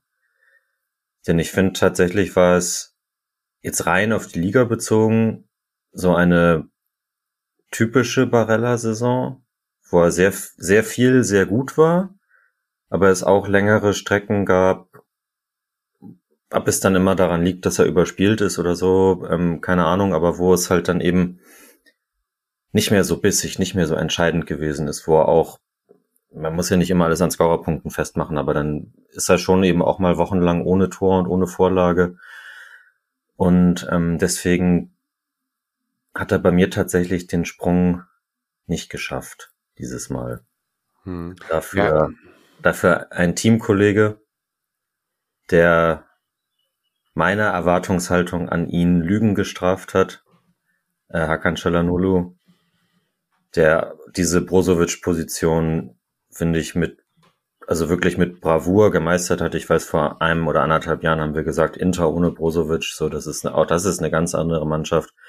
Und der Çalhanoğlu hat diese Position eingenommen und ja, niemand hätte gedacht, dass, dass, dass er auch äh, defensiv, glaube ich, so gut mitmachen kann und dass er in der Lage ist, so mit, auch mit so einer Ruhe das, das Spiel so von dieser äh, Position aus zu ordnen und dafür für die meiste persönliche Weiterentwicklung, na, hm. oder eine große persönliche Weiterentwicklung, die meiste, das ist vielleicht zu viel gesagt. Ja, ja ich meine natürlich, ich, ich, ich kann mich ja natürlich auch nicht frei machen von den Eindrücken der Champions League so ähm, und Du hast bei Barella auch vollkommen recht. Es gab auch die Phase, wo dieses Spiel, glaube ich, bei, bei Sam war das, wo er sich mit, mit Lukaku auf dem Platz irgendwie fast irgendwie geprügelt hätte, so. Das fällt natürlich auch in die Phase, in der Inter generell so schlecht war, ne? Aber das, das ist so, wenn, ich glaube, wenn sie die nicht gehabt hätten, dann, dann würden wir halt Inter auch über Inter mit als noch mehr Meisterschaftskandidat ja. reden und mehr Perfektion. Klar. Ja, also ich sehe deinen Punkt auf jeden Fall. Ich bin da trotzdem nach wie vor halt Nicolo Barella Fanboy. Ich auch. Ey, keine Frage. Es ist vielleicht auch meine persönliche Erwartung an ihn als mhm. Spieler mhm. höher als an andere noch. Ja. Was ist der erste Name, den du uns mitgeben möchtest, Christian im Mittelfeld?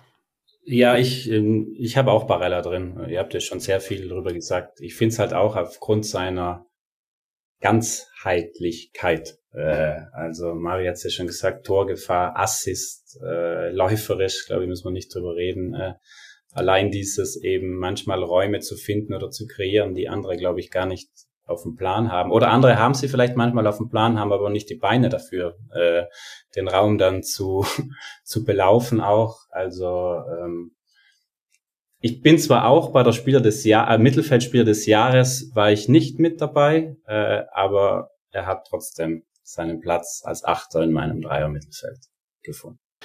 Dann würde ich als nächstes einen Namen droppen, wo ich mir auch ziemlich sicher bin, dass der ähm, dreimal auftauchen wird. Und ich ähm, war sehr überrascht und kritisiere die Community, dass er nicht in jeder Top 11 der Saison stand. und das ist natürlich Stanislav Lobotka. Ja, und das ist äh, der, diese Auszeichnung zum besten Mittelfeldspieler ist ihm geklaut worden. Genau, das ist auch mein Punkt. Und ich verstehe die Liga, die vielleicht denkt, äh, warum so viel Napoli, aber ich fand, wenn es ein Jahr gab, in der du mal ja fast jeden Sektor dann äh, mit Napoli-Spielern bestücken hättest sollen, dann war es dieses Jahr und ja. Wodka hätte da stehen müssen. Vielleicht sogar auch als als MVP der gesamten Liga dass man dann die spektakuläre Lösung nimmt, das kann ich natürlich auch nachvollziehen, aber. Genau, kann man an der Stelle ja auch sagen. Ich glaube, weiß nicht, ob das unter Stürmer oder Mittelfeldspieler gefallen würde, aber sozusagen, dass äh, Quarazkehl ja zum Spieler der Saison gewählt wurde, war, glaube ich, so der Kompromiss, dass man dann das Mittelfeld yeah. Barella zuschieben konnte. Aber klar, wenn es jetzt gerade nochmal sagt, ich hatte im ersten Moment tatsächlich gar nicht bei der Mittelfeldspielerwahl des, des Jahres gar nicht über Lobotka nachgedacht. Also auch, da muss ich auch einfach jetzt mal mich rügen. Aber da habt ihr natürlich vollkommen recht und ähm, deswegen verleihe ich jetzt hier einfach ganz ganz offiziell den Serie Amore Award an Stanislav Lobotka für den für den äh, Most Improved, Most Important.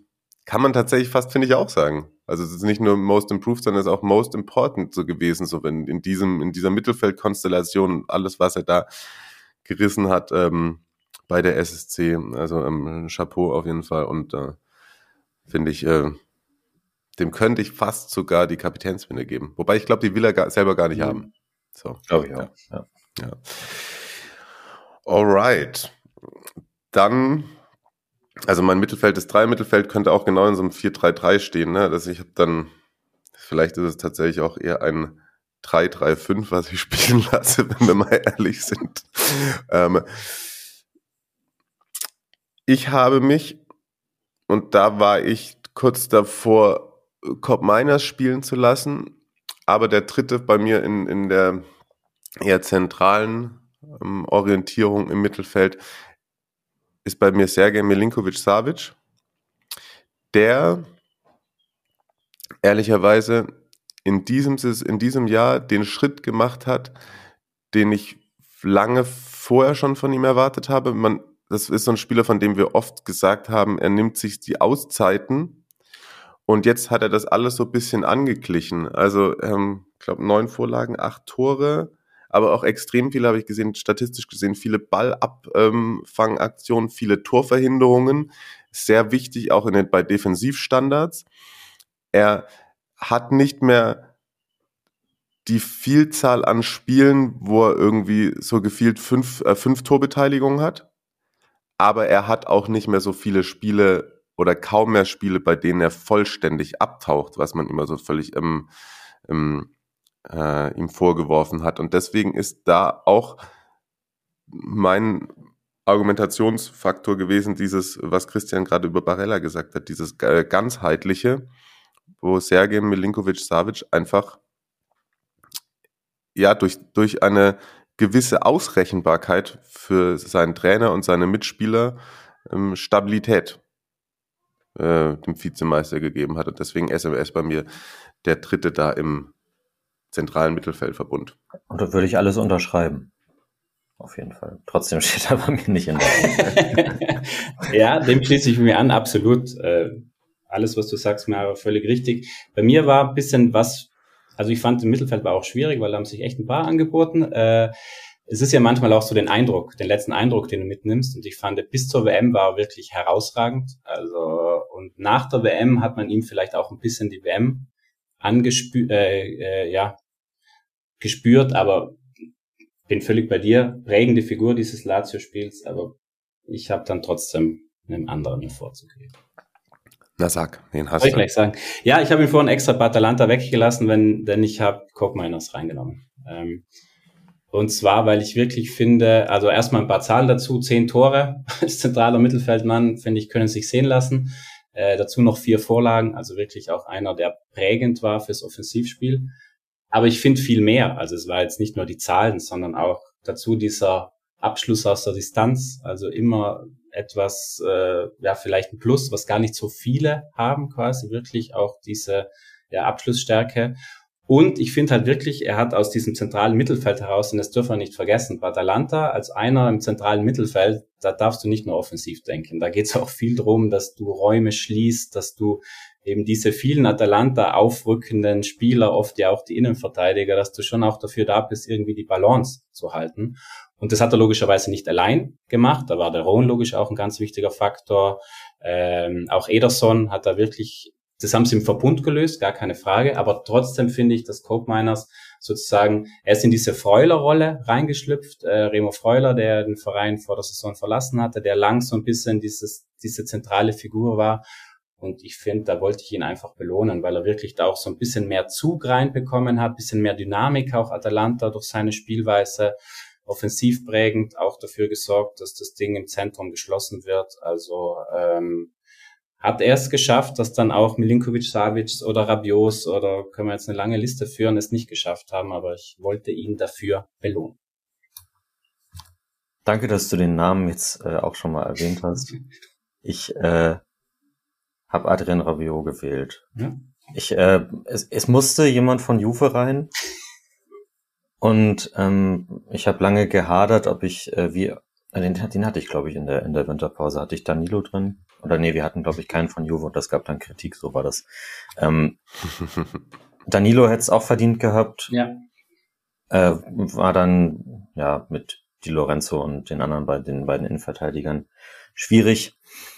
Ähm, und deswegen vielleicht so ein bisschen Konzessionsentscheidung dann äh, pro Rabiot und gegen eure drei Kandidaten, die ich nicht aufgestellt habe. Finde ich ähm, das, was wir immer von ihm in den letzten Jahren gefordert haben, halt ähm, gute Einzelspiele hat er immer drin gehabt, ähm, aber die Konstanz fehlte ein bisschen und ähm, auch, dass er Führung übernommen hat im Juve-Mittelfeld, das fehlte auch teilweise.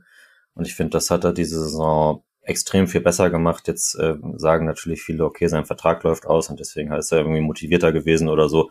Kann natürlich auch sein, dass das, äh, dass das so ist. Aber das wäre ja nicht verboten, oder? Nee, das stimmt. äh, auf jeden Fall, ja, auf, ne, man geht mit diesem Wort ja auch immer so, so äh, inflationär um, aber eine herausragende Saison gespielt, finde ich. Und ja, dadurch, dass Juve jetzt durch den Punktabzug Siebter geworden ist, äh, laufen sie vielleicht so ein bisschen unterm Radar, aber sportlich wären sie eigentlich ja weiter oben gewesen und deswegen wollte ich auch einen, einen Schwarz-Weißen da mit drin haben. Ja, hat er sich auch verdient, finde ich. Also war auch immer, immer wieder ein, ein Lichtblick und da meine zwei weiteren Mittelfeldspieler auch eher vorne für den Sturm anzusiedeln sind, können wir da dann gleich drüber im nächsten Segment, Segment äh, sprechen. Würde für mich tatsächlich jetzt viel besser passen, kurz auch ein kleines Juve-Fazit zu ziehen, weil du Rabiot schon hervorgehoben hast. Einer der Gewinner der Saison. Wer ist eigentlich euer Verlierer der Saison und warum ist es Max Allegri? Ist er das? Ja, weiß ich nicht mal. Ja, das ist. Also, wenn, wenn, wenn dann fange ich mal an. Äh, dann breche ich mal kurz eine kleine Lanze für Allegri. Zwar eine kleine. Der Trainerversteher, der Trainerversteher äh, nee, nee, Christian Bernhard. Ich, nee, nee, ich sage auch gleich dazu, ähm, ich finde auch, dass Juve gut beraten wäre, im Sommer den Cut zu machen und nicht mit Allegri weiterzumachen, aber das wird wahrscheinlich passieren, aber da wird man jetzt in eine Wirtschaftslehrstunde äh, reinkommen. Warum nicht? Ganz kurz, er hat noch zwei Jahre Vertrag, einen sehr hochdotierten Vertrag, da reden wir brutto über 30 Millionen Euro. Das war noch das letzte Abschiedsgeschenk von Herrn Agnelli und ich glaube, davon werden sie sich nicht lösen können. Also das nur als Prämisse. Ich fände, Juve müsste den Cut machen auf der Trainerposition. Aber in der Saison, finde ich, kann ich ihm zumindest zwei Punkte zugute halten. Der eine ist dieses wackelige Juve-Schiff, das da wirklich sehr ins Schlittern geraten ist durch diese ganzen Geschichten außenrum. Äh, Agnelli, Nedved, alle weg, plötzlich Führungsfiguren da, die kein Mensch kennt. Äh, da finde ich, hat er es zumindest geschafft, diesen Zusammenhalt irgendwie hinzubekommen.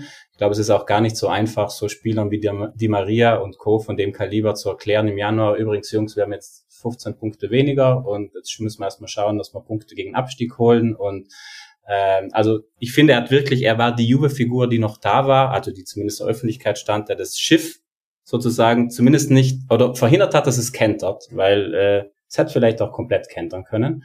Und als zweiten Punkt würde ich ihm zugute halten, dass er wirklich viele junge Spieler äh, ja, auf ein neues Niveau gehoben hat. Jetzt können wir auch darüber diskutieren, ob er vielleicht gezwungen dazu war, aber auch das können wir jetzt schwer beurteilen.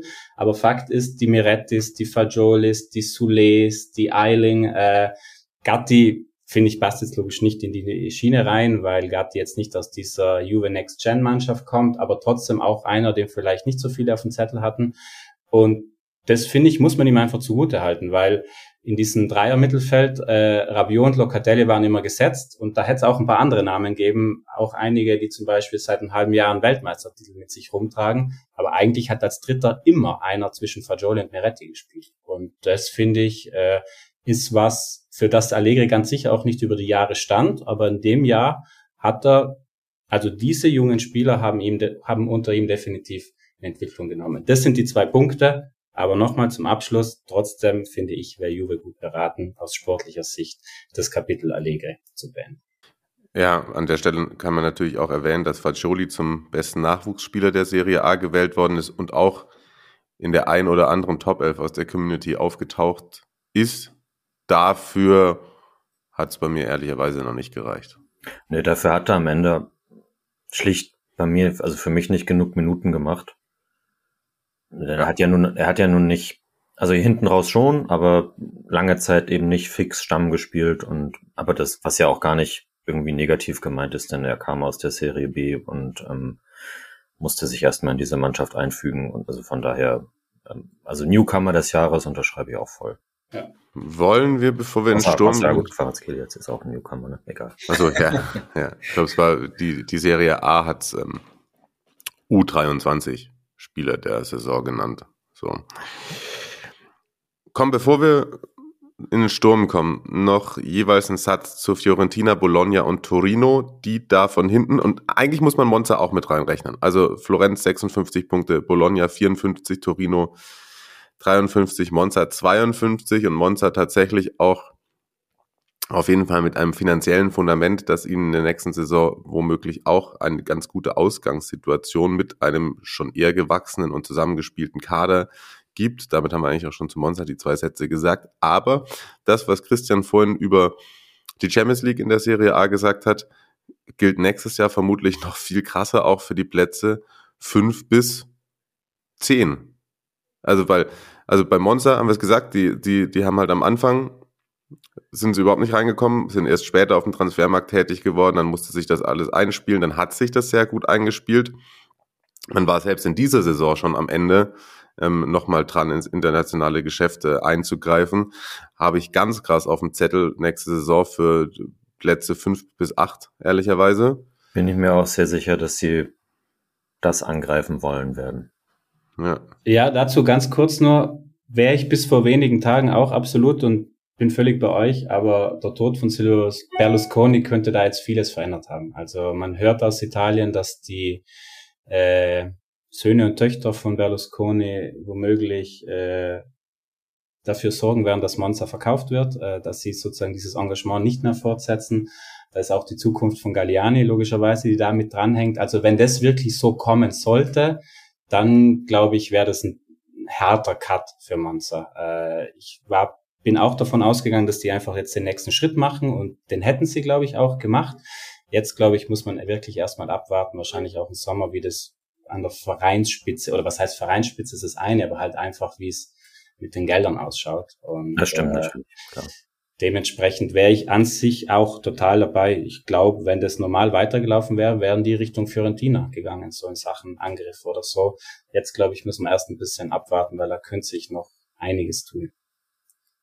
Welche US-Amerikaner kommen ins Frage? Bei Bologna und Torino bin ich mir nicht ganz sicher, ob's, ob acht bis zehn Punkte mehr drin sind. Die sind so on the edge. Wobei sie auch mal wieder so Phasen haben, wo sie sich zu viel, wo sie Auszeiten hatten. Wenn sie die nicht haben, dann geht's vielleicht höher, aber Motta, also wenn er noch mal ein Jahr bleibt, wie gesagt, ich habe es da, da auch schon bei, bei Max im Rasenfunk gesagt, das ist einer auf jeden Fall, der in den nächsten Jahren bei einem Top-Top-Club, Top, Top, Top, Top-Club sein wird. Juric nach wie vor einfach ein sehr guter Trainer. Wenn sie es noch gewinnen, äh, wenn sie es noch schaffen, irgendwie 6 mal 1-0 gegen die Ledges und Spezies dieser Welt zu gewinnen und nicht nur irgendwie, wobei das dieses Jahr auch schon besser geworden, muss man ehrlicherweise sagen. Und der Fiorentina wünsche ich einfach einen Stürmer, der mindestens 15 Tore macht und dass sie halt irgendwie das, was sich halt auch im, wir haben drüber gesprochen, Marius, im Conference League Finale dann irgendwie so manifestiert hat die ganze Saison, dass die Effektivität im Schlussdrittel der Italiano-Mannschaft noch ein bisschen abgeht. Wenn das noch, das ist nämlich der letzte Baustein, muss man sagen. Ansonsten ist da mhm. nicht der, also man kann sich immer weiterentwickeln, ne? das wissen wir alle. Aber das war ja schon nahe äh, für das, was die Fiorentina an Möglichkeiten hat, war das schon teils nahe an der Perfektion, bis auf dieses wirklich letzte zwingende rund um den Strafraum. Ja, definitiv. Und ich, aber ich finde bei der Fiorentina, das, was für Inter gilt, gilt für mich auch bei der Fiorentina. Also äh, wenn du diesen doppelten Weg sowohl in der Italia als auch in der Conference League dann wirklich so weit gehst, leider nicht ganz zu Ende, aber äh, sehr, sehr weit. Auch ich finde beide Finals, also sie hätten sich in beiden Finals mindestens die Verlängerung verdient. Also das äh, mhm. ja, Mai ist dann halt auch bitter, dass du am Ende mit leeren Händen dastehst. Aber wenn wir uns anschauen, dass sie auch auf acht gelandet sind, also im Prinzip waren die sieben davor, auch die, glaube ich, die auch höher einzuschätzen sind, die auch andere Möglichkeiten haben dann finde ich, ist das großartig, gerade auch, weil du als Fiorentina jetzt nicht über Jahre diese Doppel- oder gar Dreifachbelastung gewohnt bist. Und äh, dementsprechend, ich freue mich, ich finde es schön, dass Italiano weitermacht, weil ich glaube, äh, da ist ja schon viel da. Commisso wird vielleicht noch ein bisschen was machen, noch was dazu holen. Also ich freue mich auf den Fiorentina Fußball auch in der nächsten Saison. Ja. Word. Dann äh, lass uns äh, bei unserer Top 11 in den Sturm gehen. Mein, äh, und da kann ich sagen, sozusagen, mein Schienenspieler im Mittelfeld. Im linken, in, in meinem Fünfer-Mittelfeld, dann bei euch wahrscheinlich in, in der Dreierspitze ist äh, ein gewisser äh, Georgier, ähm, Kicha Karaskelia, der, ähm, glaube ich, ehrlicherweise da auch nicht viel Raum für Diskussionen zulässt. Oder, Marius? Nö. also, was, was, was, was soll man sagen? Er, er kann man das, das Zitat von Julius Caesar bringen oder was? so ein bisschen. Ja, Das passt ganz gut. Kam und Ja, sogar, Ah, oder oder? Kamsa siegte. Ja, Ja. Ich bin gespannt, Mario. Wenn du ihn auch noch zu einem perfekten Schienenspieler machst, dann, äh, dann kriegt er nochmal eine neue Dimension. Ja, er sorgt einfach dafür, dass, äh, dass man, dass man den anderen aufregendsten Spieler der, der Liga von der angestammten Linken auf die rechte Seite stellen muss. Äh, Bei dir spielt Quietscher auch wahrscheinlich, oder, Christian? Bei mir spielt er auch, ja. Und ein Satz noch dazu, das finde ich einfach das prägendste.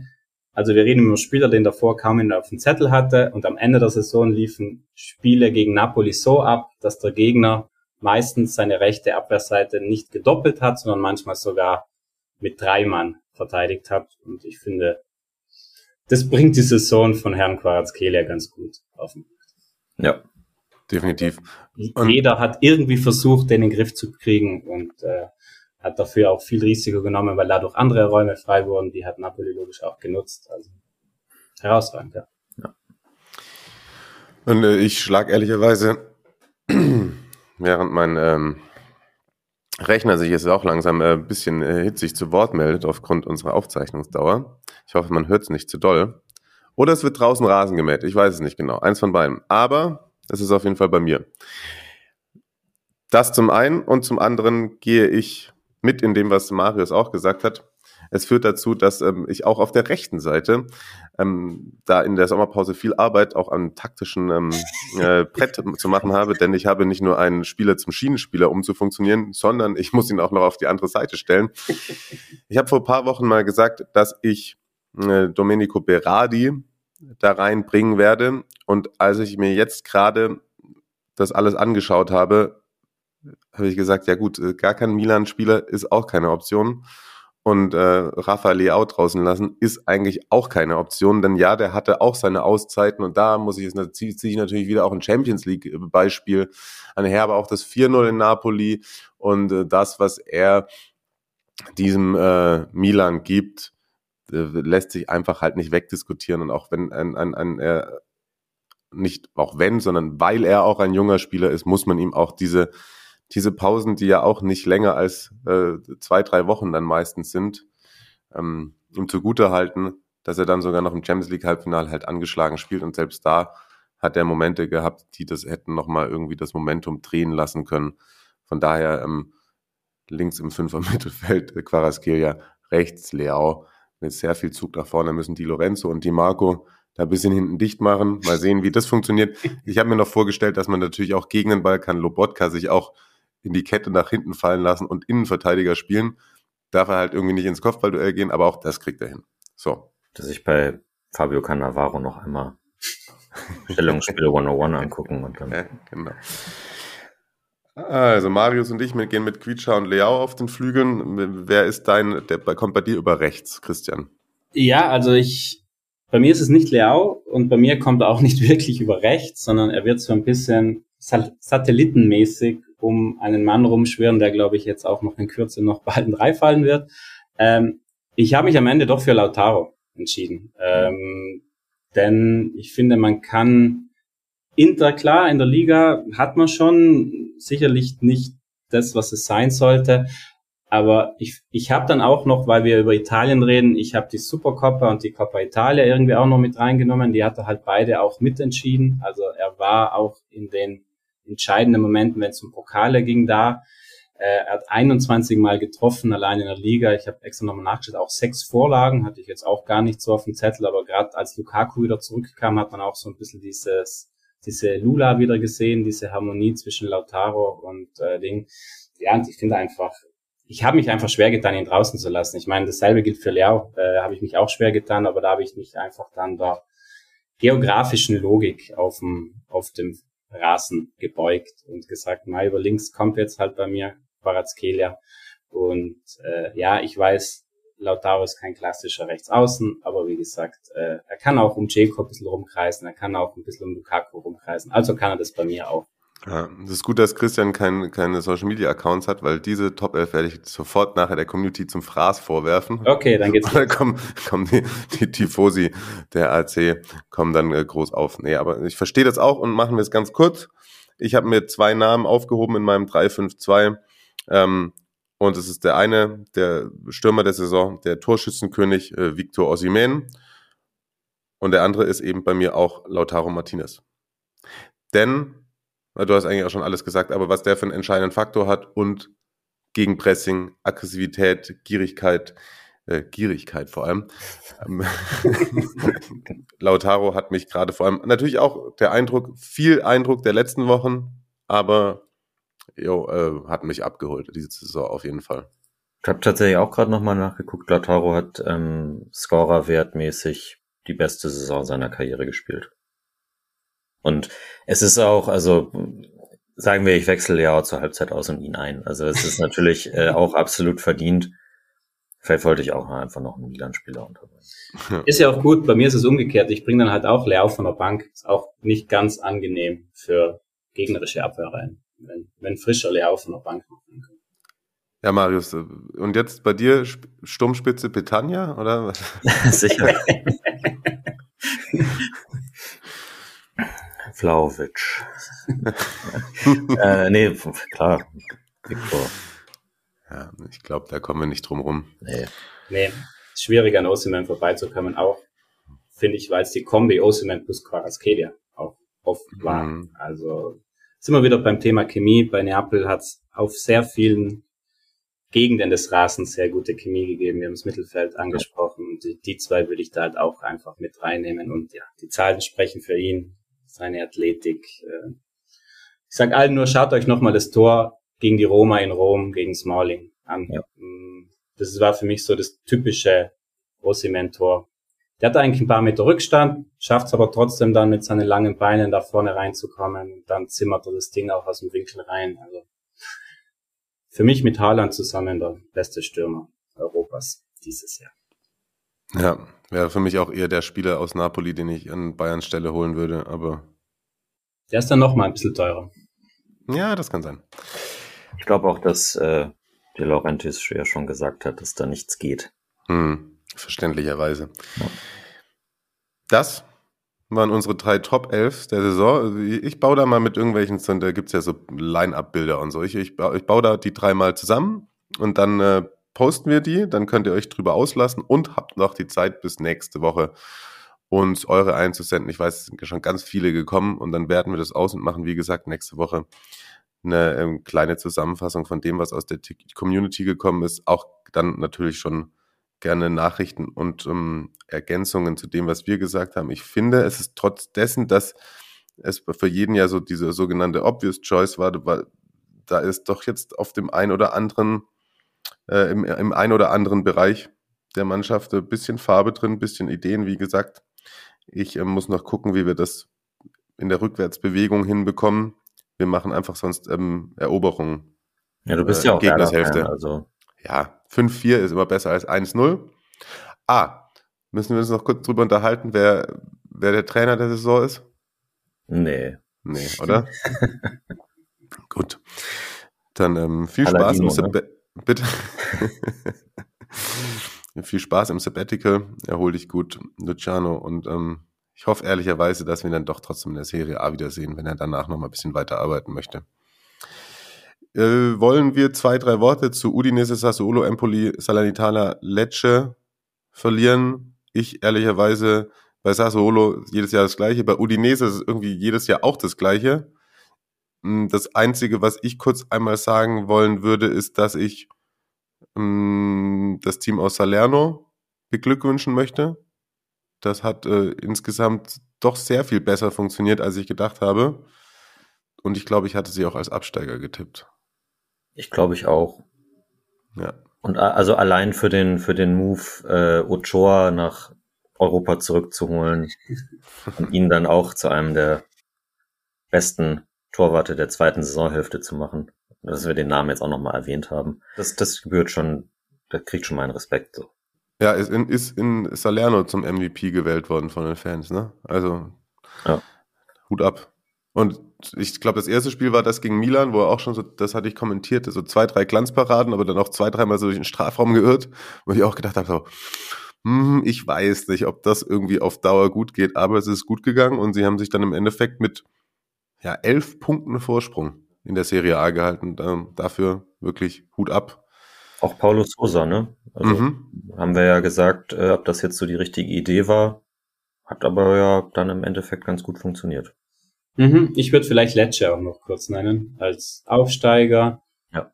Ja, am Ende war es, sie hatten dann diese krasse Schwächephase, wo sie nochmal reingerutscht sind, aber hatten dann doch ein ordentliches Polster.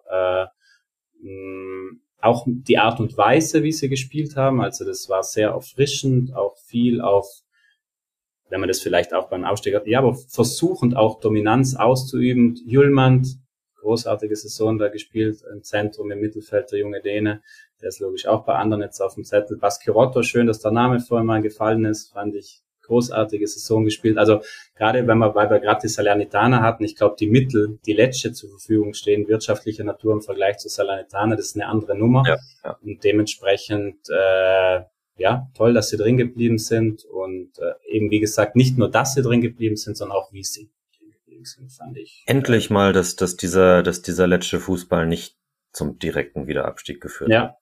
Und um Titi muss man vielleicht auch noch ganz kurz Ja, nennen. ja. Wirklich, also für den, er hat ja auch ein paar Interviews gegeben, er hat gemeint, das muss in Barcelona wirklich für ihn menschlich auch ganz, ganz schwierig gewesen sein. Er hat sich ganz oft bei Lecce auch bedankt, einfach nochmal diese Chance bekommen zu haben.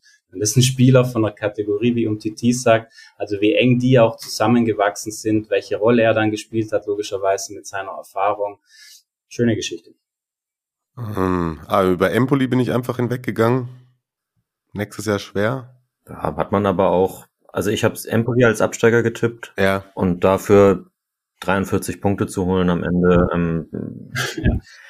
Zanetti ist immer noch Trainer, ne? Ja. Das äh, also ist ja auch ein, auch ein, ein Trainer, wo wir, als er aufgestiegen ist in die Serie A, gesagt haben, den muss man auf jeden Fall auf dem Zettel behalten. Und ich glaube, das hat er jetzt auch gezeigt. Also, dass der Klassenerhalt so souverän wird, hätte ich ihnen nicht zugetraut. Und ähm, da sind immer junge, interessante Spieler in der Mannschaft. Also jetzt auch wie Baldanzi aufgekommen ist zum Beispiel. Ähm, der Arbeit, die in Empoli gemacht wird, nötigt mir auf jeden Fall auch Respekt ab. viele junge Italiener vor allen Dingen. Also Ja. da können Balanzi hast du ja genannt, Cambiagi jetzt auch großartiges Saisonfinale, Fazzini jetzt auch im Mittelfeld gut gemacht. Also ich finde es beeindruckend, wie Empoli, auch da wieder die Mittel, glaube ich, sind nicht die ganz großen, aber wie sie sich immer wieder neu erfinden, trotzdem auch den Jungen Chance geben. Ja, und wie Marius gesagt hat, äh, dann auch, die hatten halt so früh dieses große Polster, die hatten dann auch echt einen langen Negativ-Run, aber da hatten sie halt einfach schon so viele Punkte Vorsprung und das muss ich sagen, das ist dann auch mal die einen Punkten früher, die anderen Punkten später. Und wenn du dir das Polster schon vorher erspielt hast, teilweise auch, weil du in San Siro gewonnen hast, ja gut, dann glaube ich, kann man da nicht mehr als nur gut ziehen. Definitiv. Ein, ein Wort zu Sassuolo, wenn da der, die, die, die Zerbis und so und die anderen Spieler sind ja in den letzten Jahren schon gegangen. Aber wenn jetzt, es sieht ja jetzt tatsächlich so aus, als, als könnte Berardi gehen. Ich nehme vorhin bei Lazio vergessen habe, auf dem, auf dem Mercato zu erwähnen, da, da gibt es äh, konkrete Gespräche auf jeden Fall. Da muss man dann mal sehen, wie es nächste Saison mit denen weitergeht. Also wenn Berardi und Fratesi weggehen, die haben natürlich auch immer ein gutes Scouting gehabt. Aber das könnte dann auch schon schwierig werden, glaube ich. Ja, ja, definitiv.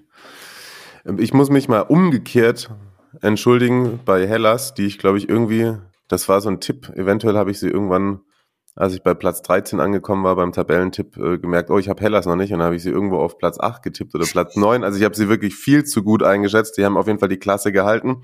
Spezia geht runter, Hellas traue ich tatsächlich zu, weil ich das Mannschaftsgerüst relativ okay finde, dass es nächstes Jahr vielleicht bisschen früher mit der äh, mit dem Klassenerhalt klappt. Cremonese und Sampdoria, ich weiß nicht, ob ihr noch einen Take habt. Bei Samt, glaube ich, äh, kann man einfach nur hoffen, dass der Verein nicht komplett vor die Hunde geht. Ist der Verkauf von der Mitgliederversammlung beschlossen worden? Ich glaube, also irgendwie so einen, einen Kommunikator gab es jetzt auch. Die Ja, yeah, also es deutet alles in die Richtung, genau. Also ich finde, bei Samp muss man sagen, sportlich hätte es nicht schlimmer laufen können und trotzdem hätte das Ganze noch viel schlimmer enden können. Ja. Äh, weil die wären wirklich womöglich komplett an die Wand gefahren und dann hätte man die Samp in einer ganz anderen Liga gesehen. Also wenn es jetzt am Ende so kommt, dass durch die Übernahme jetzt auch die Serie B gesichert ist, dann so schwierig ist es, irgendwas positiv herauszufinden, aber das ist halt äh, positiv, weil die waren wirklich kurz davor, äh, komplett von der Bildfläche zu verschwinden. Noch eine Einschätzung von dir zu Spezia und Cremonese. Christian, ich meine, Spezia habe ich, glaube ich, mal irgendwie gesagt, die, die, mein Gefühl ist so, dass die jetzt, die, dass das jetzt so eine Serie B-Mannschaft wird. Cremonese hat uns ja Spaß gemacht über weite Strecken, glaube ich aber auch nicht, dass sie direkt wiederkommen. Äh, sicherlich schwierig, aber Cremonese würde ich auch, obwohl sie ein Absteiger sind, leicht positiv hervorheben, weil ich finde, sie haben alles probiert. Sie waren dann auch in der Phase, als sie wirklich jeder abgeschrieben hat, sind sie irgendwie nochmal rangerobbt, sind wirklich nochmal, haben versucht ranzukommen. Ich erinnere mich auch an einige Spiele gegen Juve 0-1, 92. Freistoß. Milik, glaube ich, war es. Also sie haben wirklich in vielen, auch gegen die Großen, es mit ihren Mitteln versucht. Also ich finde, so kann man unter Anführungszeichen ehrenhaft absteigen, auch die Möglichkeiten, die sie hatten und gerade auch am Ende nochmal da versuchen, nochmal ranzukommen. Chapeau. Spezia, ich glaube, ich hatte Spezia sogar als Absteiger. Ich hatte jetzt das Gefühl, bei Spezia ist es irgendwann womöglich halt auch einfach wieder Zeit. Ich meine, dass es jetzt klar in einem Entscheidungsspiel kam, äh, ist knapp und eng, aber ähm, da ist mir dann doch auch was die Qualität betrifft, äh, dürfen wir auch nicht vergessen, Italiano, der da seinen ersten Schritt in der Serie A gemacht hat, hat wahrscheinlich auch viel Qualität gegeben, die war dann ja auch nicht mehr da. Also für mich irgendwie nicht überraschend, dass sie runtergehen. Und ja, in der Serie B nicht einfach. Also da auch Bari, die jetzt ja knapp gescheitert sind, äh, mal schauen, was da noch passiert. Parma, muss ich mal jetzt nicht sagen. Also das sind einige andere große Namen. Es wird sowohl für Spezia als auch für Cremonese alles andere als einfach. Aber es war wie immer einfach mit dir eine wunderbare Sendung zu gestalten, Christian. Ich bedanke mich äh, ganz äh, recht herzlich für deine Zeit. An euch nochmal der Aufruf. Noch paar Tage Zeit habt ihr uns Feedback zu geben zu Top 11, zu dieser Folge insgesamt. Und dann äh, hören wir uns nächsten Dienstag nochmal. Könnt uns auch gerne mal sagen, ob euch hier jetzt noch irgendwas gefehlt hat und was ihr vielleicht dann auch vor der neuen Saison ähm, euch wünschen würdet, was wir nochmal ganz genau mit Christian besprechen. Denn ich glaube, eine Saisonvorschau, die ist auch auf jeden Fall wieder fest eingeplant. Da freuen wir uns jetzt schon drauf, wieder tolle Tipps rauszuholen. Ne? Absolut. Danke dir, Christian. Danke euch fürs Zuhören. Marius, auch dir natürlich wieder vielen Dank. Danke euch beiden und euch allen. Danke euch. Bleibt gesund, kommt gut durch die Woche. Palla tagliata, messa fuori, c'è Pirlo, Pirlo, Pirlo, ancora Pirlo di tacco,